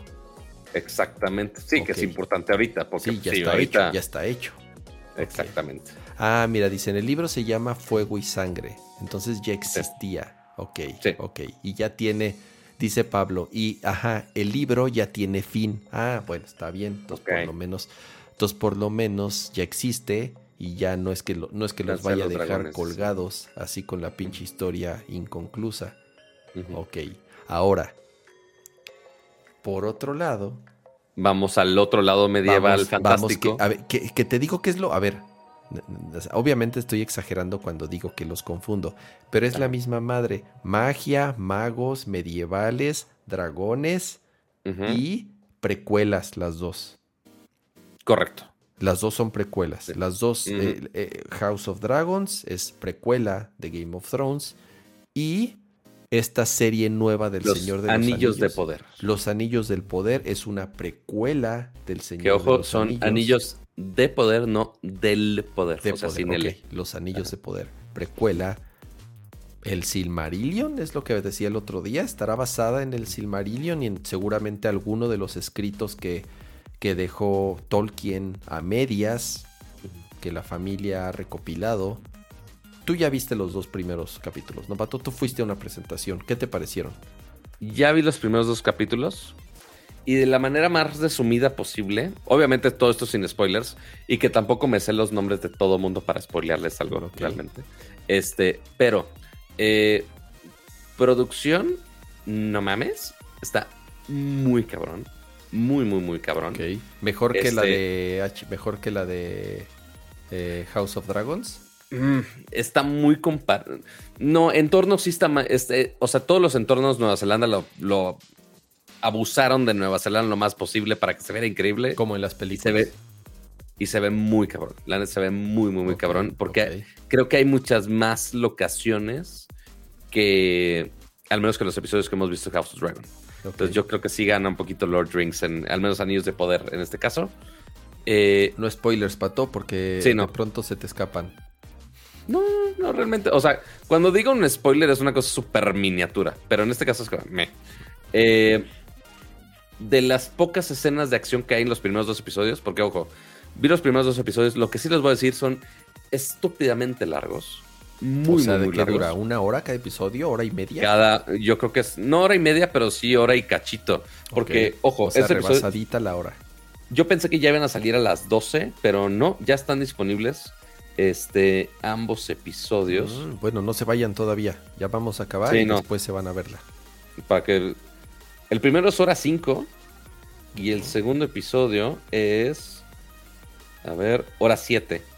Sea, sí, pasaditos de una hora. cada uno. Para que así se guarden un cachito de su fin de semana para verlo con calma, porque eh, puede ser un poco, como cualquier historia del Señor de los Anillos o, o Game of Thrones, puede ser un poco compleja por todo, y más con esta premura de poner un backstory en chinga, que eso fue lo que parte me molestó, que lo van a ver seguramente en el primer episodio.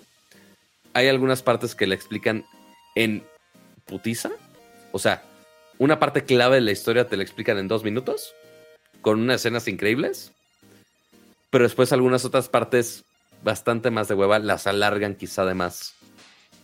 Entonces es, es una mezcla de va rápido, va lento, va rápido, Pero, va lento. a ver, que eso va acorde a las películas. Ajá, o sea, O sea, sí, si estás acostumbrado a chutarte así las películas, sobre todo las, las extendidas, no, sí, o sea, no si no te importa aburrirte cuatro horas con esas películas, pues entonces no te va a importar aburrirte con esta madre también. Exactamente. Entonces, eso, eso sí lo sentí mucho. Este. De los pers- de lo que necesitas realmente saber del, de la historia, no necesitas saber mucho. O sea, solamente hay dos personajes que regresan. Al menos de los que obvios que. O sea, Galadriel, pues sí, la tienes desde el primer episodio. Está el nombre Durin, que es Durin cuarto, creo que es el que sale en la serie. Y el Durin de la película es Durin no sé qué pinches números. No me acuerdo Este, de quiénes Pero son las mismas, son las mismas razas, o sea, están los elfos, están los enanos, Sí, claro, es el mismo mundo. es el mismo mundo. Este, ¿Gollum saldrá? ¿Gollum saldrá en esta serie? No, pues es antes del Hobbit. Ah, es antes del Hobbit. No, espérate, enano. Ah, es mucho antes, claro. Es que Todavía es- ni claro, están es los que el anillos, ni están claro. los anillos, cama. Sí es cierto, estoy, es que sí es cierto, se me había olvidado Es el de Hobbit. los anillos, la serie. Se me había olvidado el Hobbit. El Hobbit es antes de El Señor de los Anillos Sí, y esto es antes del Hobbit. Es precuela de la precuela, Es si quieres precuela de ponerlo así. precuela, sí es cierto. Ajá. Este. Y ya fuera de. O sea, la música también es buena. Eh, no tuvo un theme song tan poderoso como podríamos compararlo como en Game of Thrones. O como algunas canciones épicas del Señor de los Anillos. Digo, igual, nada más llevo dos episodios, pero al menos la canción del final, que sí es de los compositores eh, de Señor de los Anillos, Ok. eh, no tuvo ese punch que me hubiera gustado, en mi opinión. Igual ustedes la, la podrán ver y ustedes van a comentar. Eh, y ya fuera de ahí, las actuaciones me parecieron bien. Eh, los escenarios están increíbles. eh, la extensión quizás sí fue un poco de más, por esa distribución que les digo. Pero pues, fuera de ahí, pues habrá que ver más de la historia. Estoy esperando justamente que los hiper mega fans metidos del Señor de los Anillos, no me puedo considerar eso. Este, me falta Digan, bastante. sí, sí, sí, sí pasa o no pasa. Exactamente. O sea, porque la historia. Ok, no ha pasado tantas cosas tan fuertes todavía. Digo, pero son los primeros dos episodios. ¿Cuán- A ver, me, me- me- tengo la, la idea de que no va a durar mucho la temporada, de que van a ser, o sea, por lo que ha de costar esa maldita serie, me Es imagino posible. que van a ser que 5, 6, 7 episodios máximo. ¿Ya dijeron cuántos episodios van a ser? Son ocho episodios. 8. Ok, sí, es, sí son poquitos. O sea, Sí, son poquitos. sí son poquitos. 8 episodios, pues sí, sí son poquitos. Para una O sea, temporada completa. o sea, obvio- Porque lo que va a pasar es que van a ser estos 8 episodios.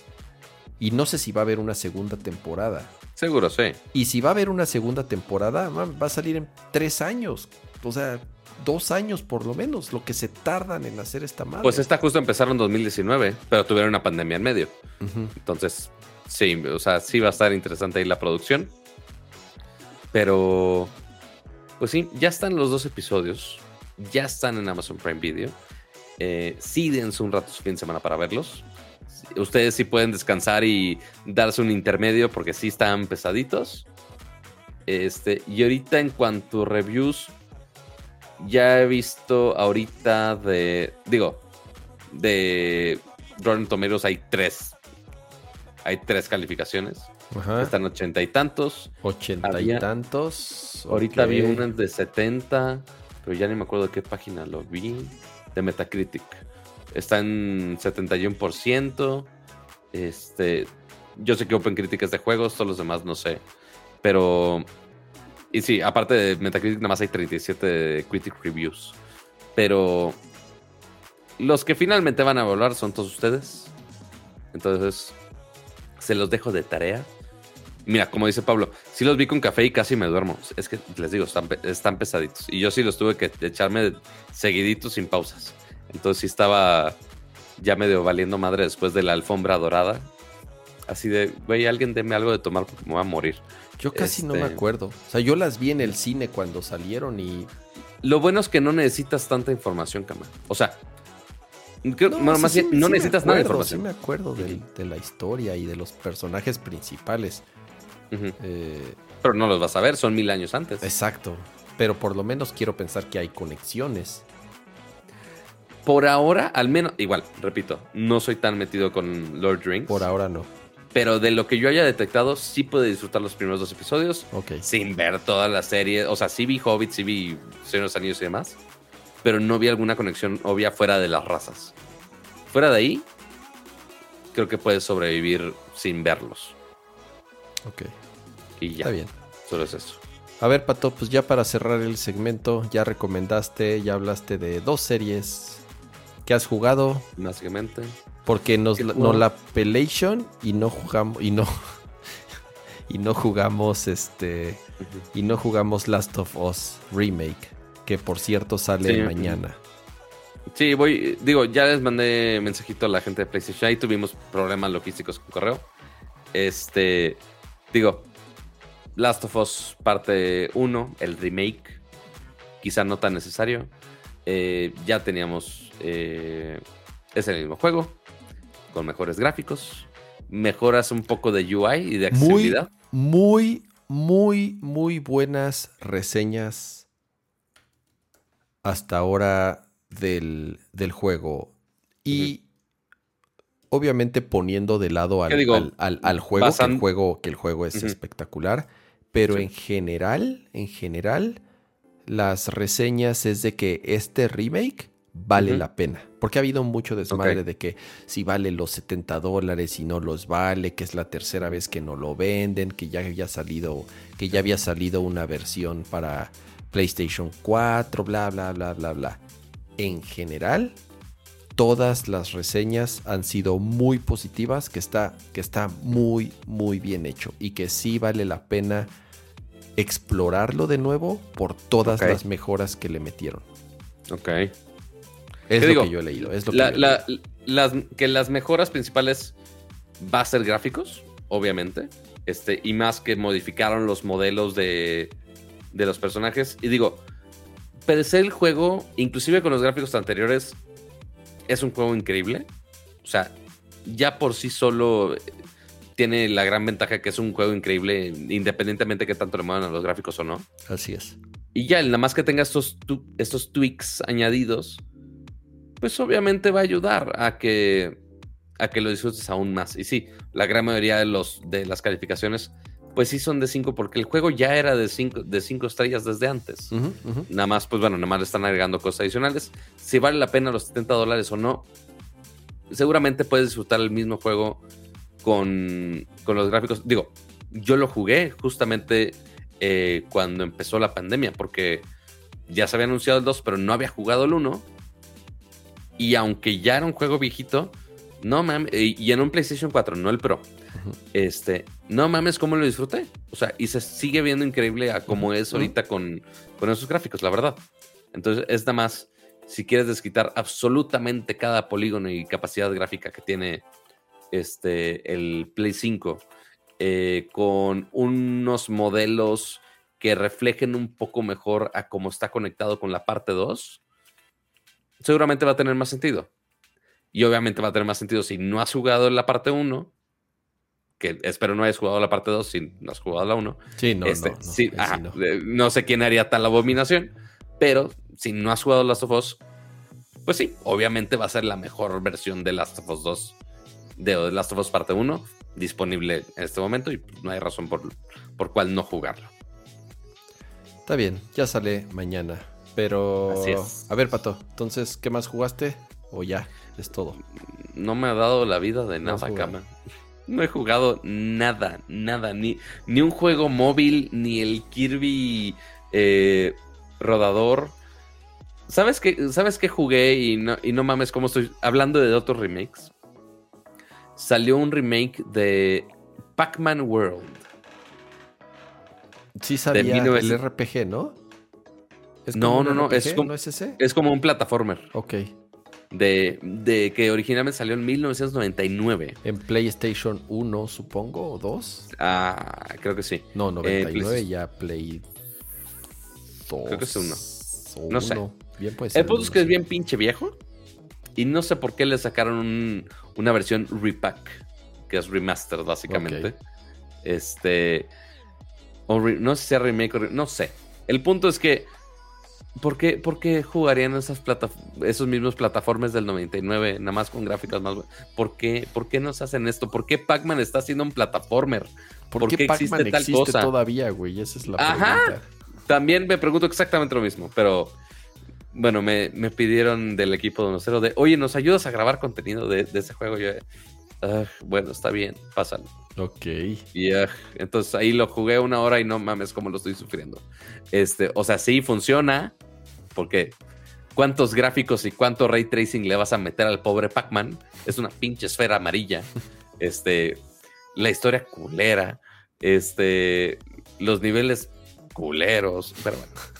No, bueno. ¿Por ya, qué existe el remake juego. de eso? No lo sé. Pero, pero alguien tiene que hacerlo y sufrir por ustedes. Este, y ya, ¿tú qué jugaste, Cama? Tienes que Eh, presumir algo aparte. A ver, sí. A ver, nada más voy a, a platicar rápido que vi. Vi una película que se llama The Black Phone.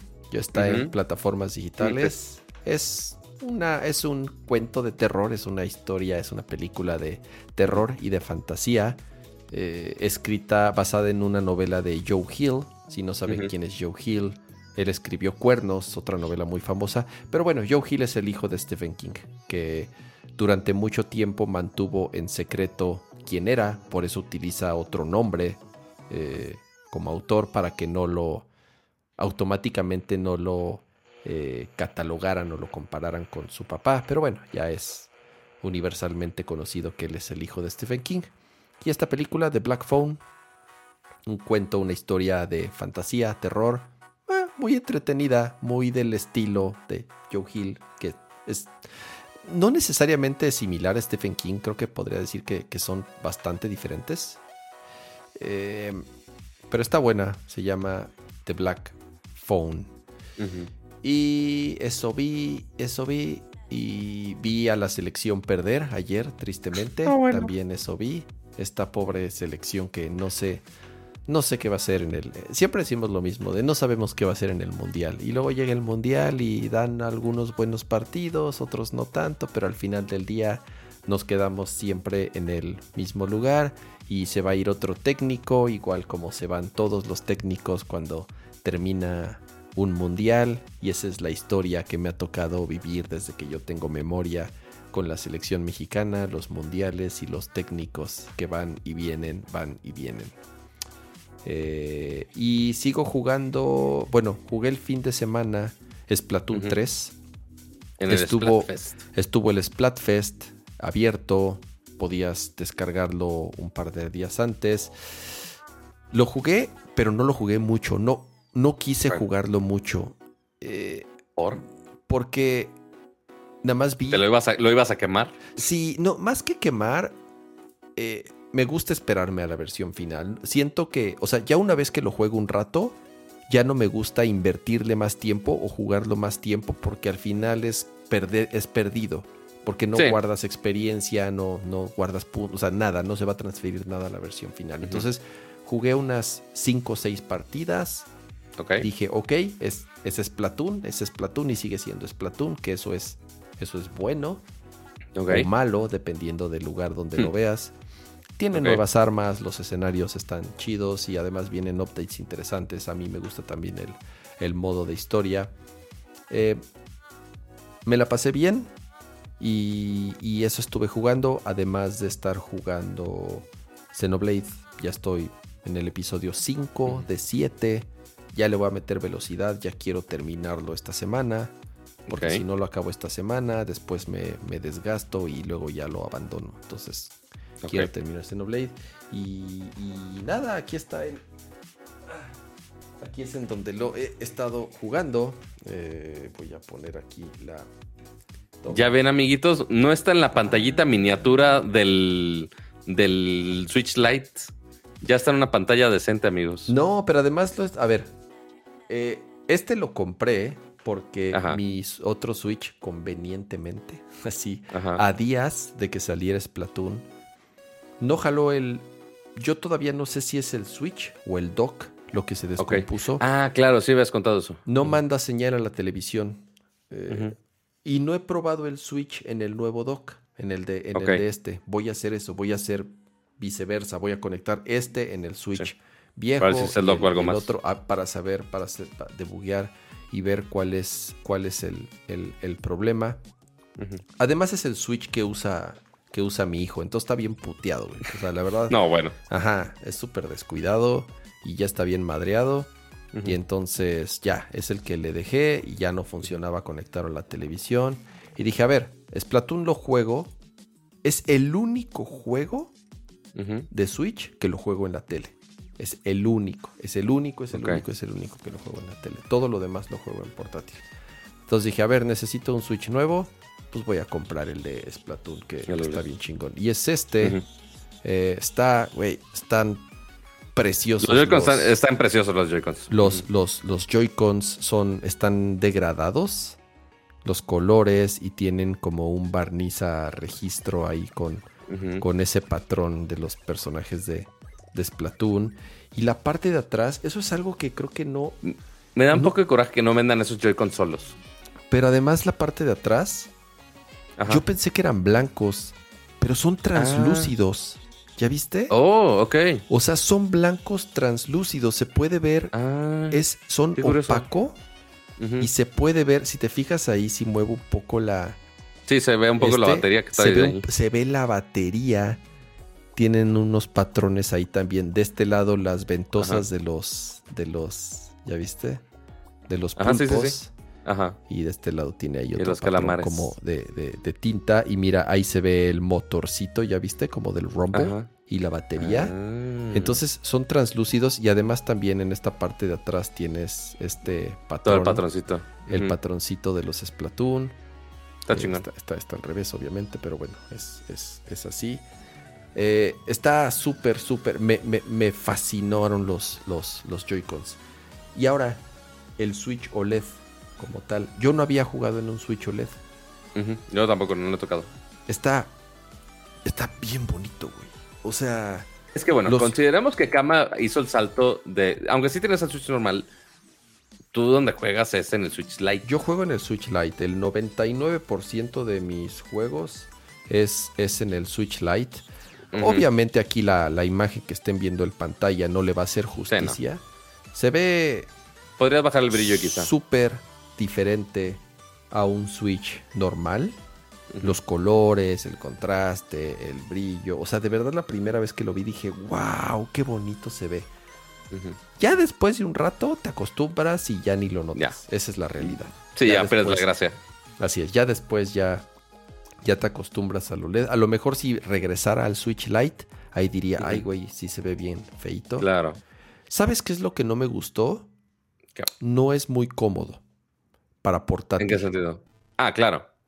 Pesa un chingo. Más que el además- anterior. adem- sí, pesa. Bueno, no sé si más que el anterior. A ver, deja buscar. Al- no lo sé. Pero no estoy acostumbrado. Estoy acostumbrado al Switch Lite. Y el Switch Lite es muchísimo más cómodo para jugar en portátil. Entonces, este honestamente es una, es- está raro porque es OLED y se ve bien chingón, pero no es muy cómodo para jugar en portátil. Creo que prefiero seguir utilizando el Switch Lite para jugar en portátil. Este pesa más y esto, esto nunca me gustó del Switch eh, en portátil. O sea, que los controles, por, Mm, por- por ya. más, por más que los metas, o sea, se, se- se siguen moviendo un poquito. O sea, tienen, tienen juego, ya sabes. Entonces como que rechina, no lo sé, no, eh, no está mal. ¿Se sienten como tu monitor de plástico, cama? Así es, se siente como el monitor de plástico. Y el Switch Lite, al ser una sola pieza, se siente macizo. Y al ser más pequeño y más ligero, es más cómodo. El Switch Lite es infinitamente superior, en mi opinión, para jugarlo portátil. Ahora, la pantalla, pues sí, no, no, no se ve tan, no se ve tan chingona como, como este en OLED. Eh, eh, eh, darte alta tus cuentas de Nintendo y transferirlas y bajar tus juegos y los permisos sigue siendo una mierda. O sea, sigue siendo. Nintendo sigue siendo el peor del mundo cuando tienes. Cuando tienes más de una consola y eres dueño de esa consola. Y entonces, como ya di de alta esta, pues ya no puedo tener más de dos. es, un, es un pedo, es un pedo. Entonces, cada que quiero arrancar un juego en esta, se tiene que conectar, a ver si tengo los permisos, de que soy yo. Es, una, es, un, es un pedo, güey. Y eso, ese es el pedo de Nintendo. Nada más para el, dato de los pesos. el, Switch regular, con los Joy-Cons puestos, pesa 399 gramos. El, Switch, Switch normal, ok. Ajá. El Switch OLED, obviamente pesa más, 421 gramos. Ok, es, es, no, o sea, 5%. 5%. Sí, ok, pero es más pesado, así es. Correcto. Pero si lo comparas con el Lite, el Lite pesa, por eso Gama va a sentir mucho más el golpe del peso, porque lo estás comparando con un Switch Lite que pesa 277 gramos. Nada que ver. Y, y no sé, y no, y no, y no, este, y no tiene y no está guango, así es, no está guango. No está guango. que es el problema, que es el problema del Switch normal, es, es, una sola pieza. Joy-Cons guangos, amigos. Entonces estoy, estoy eh, conflictuado con, con cuál es, cuál va a ser mi Switch principal. Creo que va a seguir ese Switch, ese Switch OLED se va a quedar en un triste dock. Es lo que me estás diciendo. Y no se va a aprovechar el Es que es una. Exacto. Es, es, que, es, que, es que está bien tonto. Digo, el dock también está súper bonito. Ese ya no lo, no lo desconecté. Ah, el, dock es, blanco y tiene igual patrones de Splatoon y tiene ahí un, una mancha como de, de, tinta. Eh, estoy, estoy confundido. No sé cuál va a ser mi Switch principal. Porque el pedo es que tienes que decidir cuál es tu Switch principal porque si no cargas con tu Switch principal y no tienes una conexión a Wi-Fi, por ejemplo, en un avión, si no llevas tu Switch principal y no te puedes conectar a internet, no te deja jugar la chingadera. Así. No te deja jugar porque no puede conectarse para verificar que tú eres el dueño y que tienes acceso a tus propios Así me pasó con el Pokémon y odié ese proceso. Es una estupidez. no puedo jugar. Es, una estupidez y, no puedo creer que Nintendo siga siendo lo mismo. Y más cuando los mismos cabrones te venden un pinche Switch diferente cada seis meses. Correcto. Eh, es, es, es, es, una estupidez. Entonces, no sé cuál va a ser mi Switch principal. Porque la otra es, güey, o sea, estos Joy-Cons están tan bonitos que ni los quiero usar, güey. No quiero que. También. No quiero que driften en seis meses y que ya no Sí, mejor desquitan los otros. Y que ya no sirvan. Eso es lo que va a pasar. Si los uso, porque eso es lo triste del Switch. Si lo usas, se, se descomponen los controles, güey. Y están tan bonitos que no, no quiero que se descompongan, güey. Se me hace que va a estar en una combinación ese Switch entre en el dock con esos Joy-Cons puestos, o sea, porque va a usar los otros. Eso dice, no, estoy jugando con el, con el pad con el Pro. Ajá. Ah, pues justo. Y la otra es que va a terminar en la vitrina de consolas portátiles que tiene Kamaí. Es probable. Es lo más probable. Es probable que en algún momento... va, va, a darse cuenta que el otro dock sí funciona. Entonces va a conectar el dock, el, el Switch viejo y dejar el OLED ahí guardado en una caja, güey.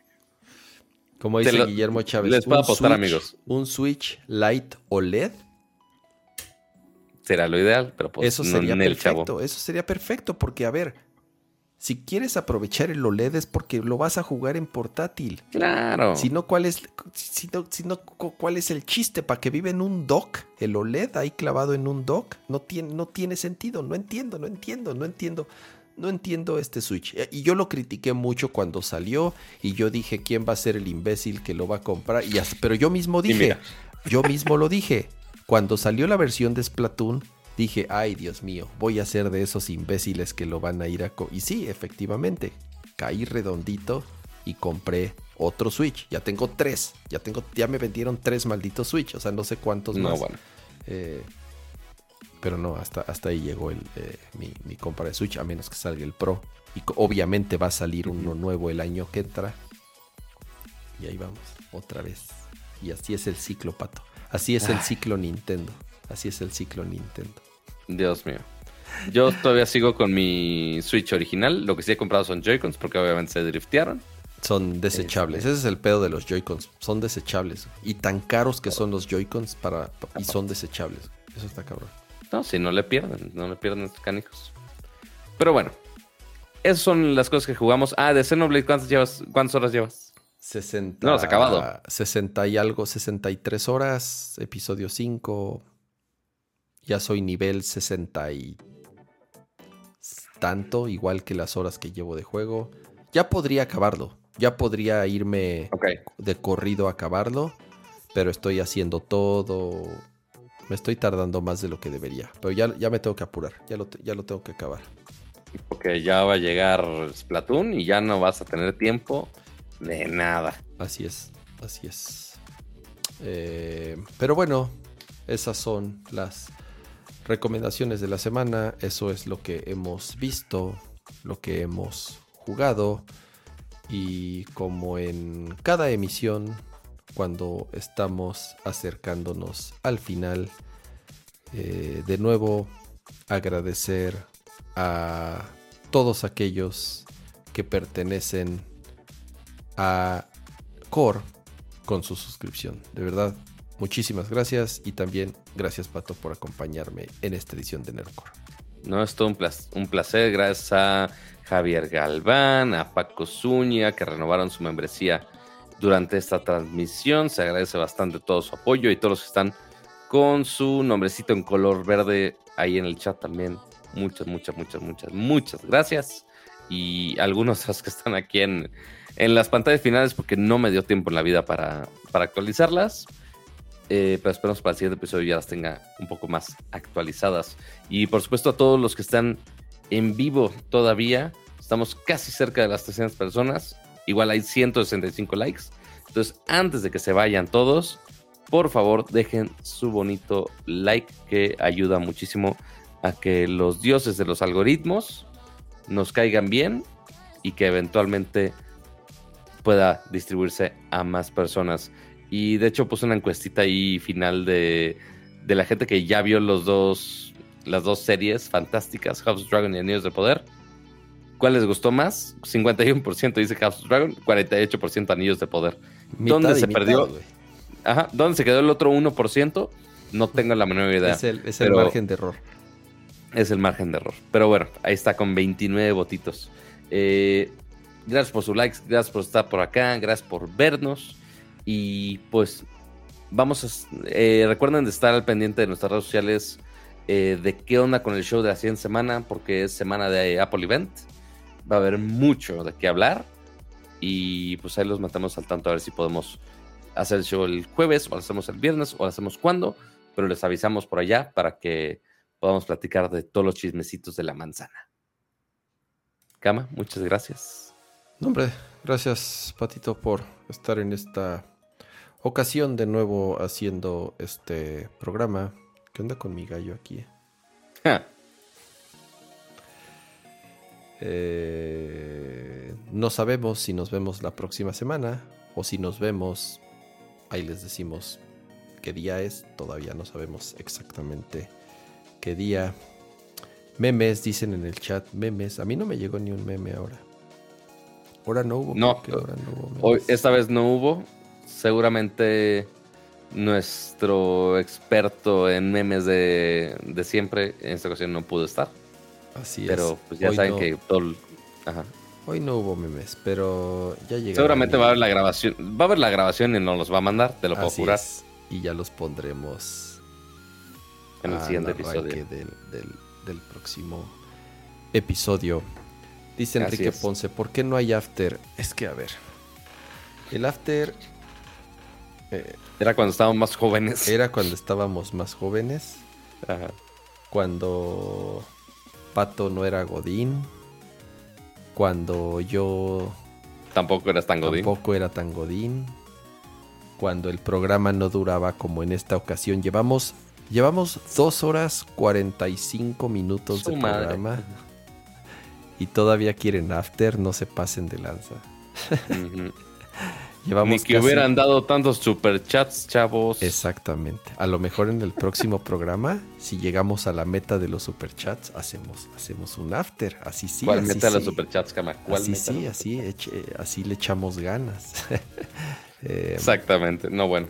Así compramos más café para seguir despiertos a estas horas. son las 12 con 22 minutos. Ya estamos cerca de la, de Madre la- mía. De la, una, de la una de la mañana. Los niños ya van a la escuela. O sea, a las seis y media ya hay que estar despiertos No, bueno. al ratito.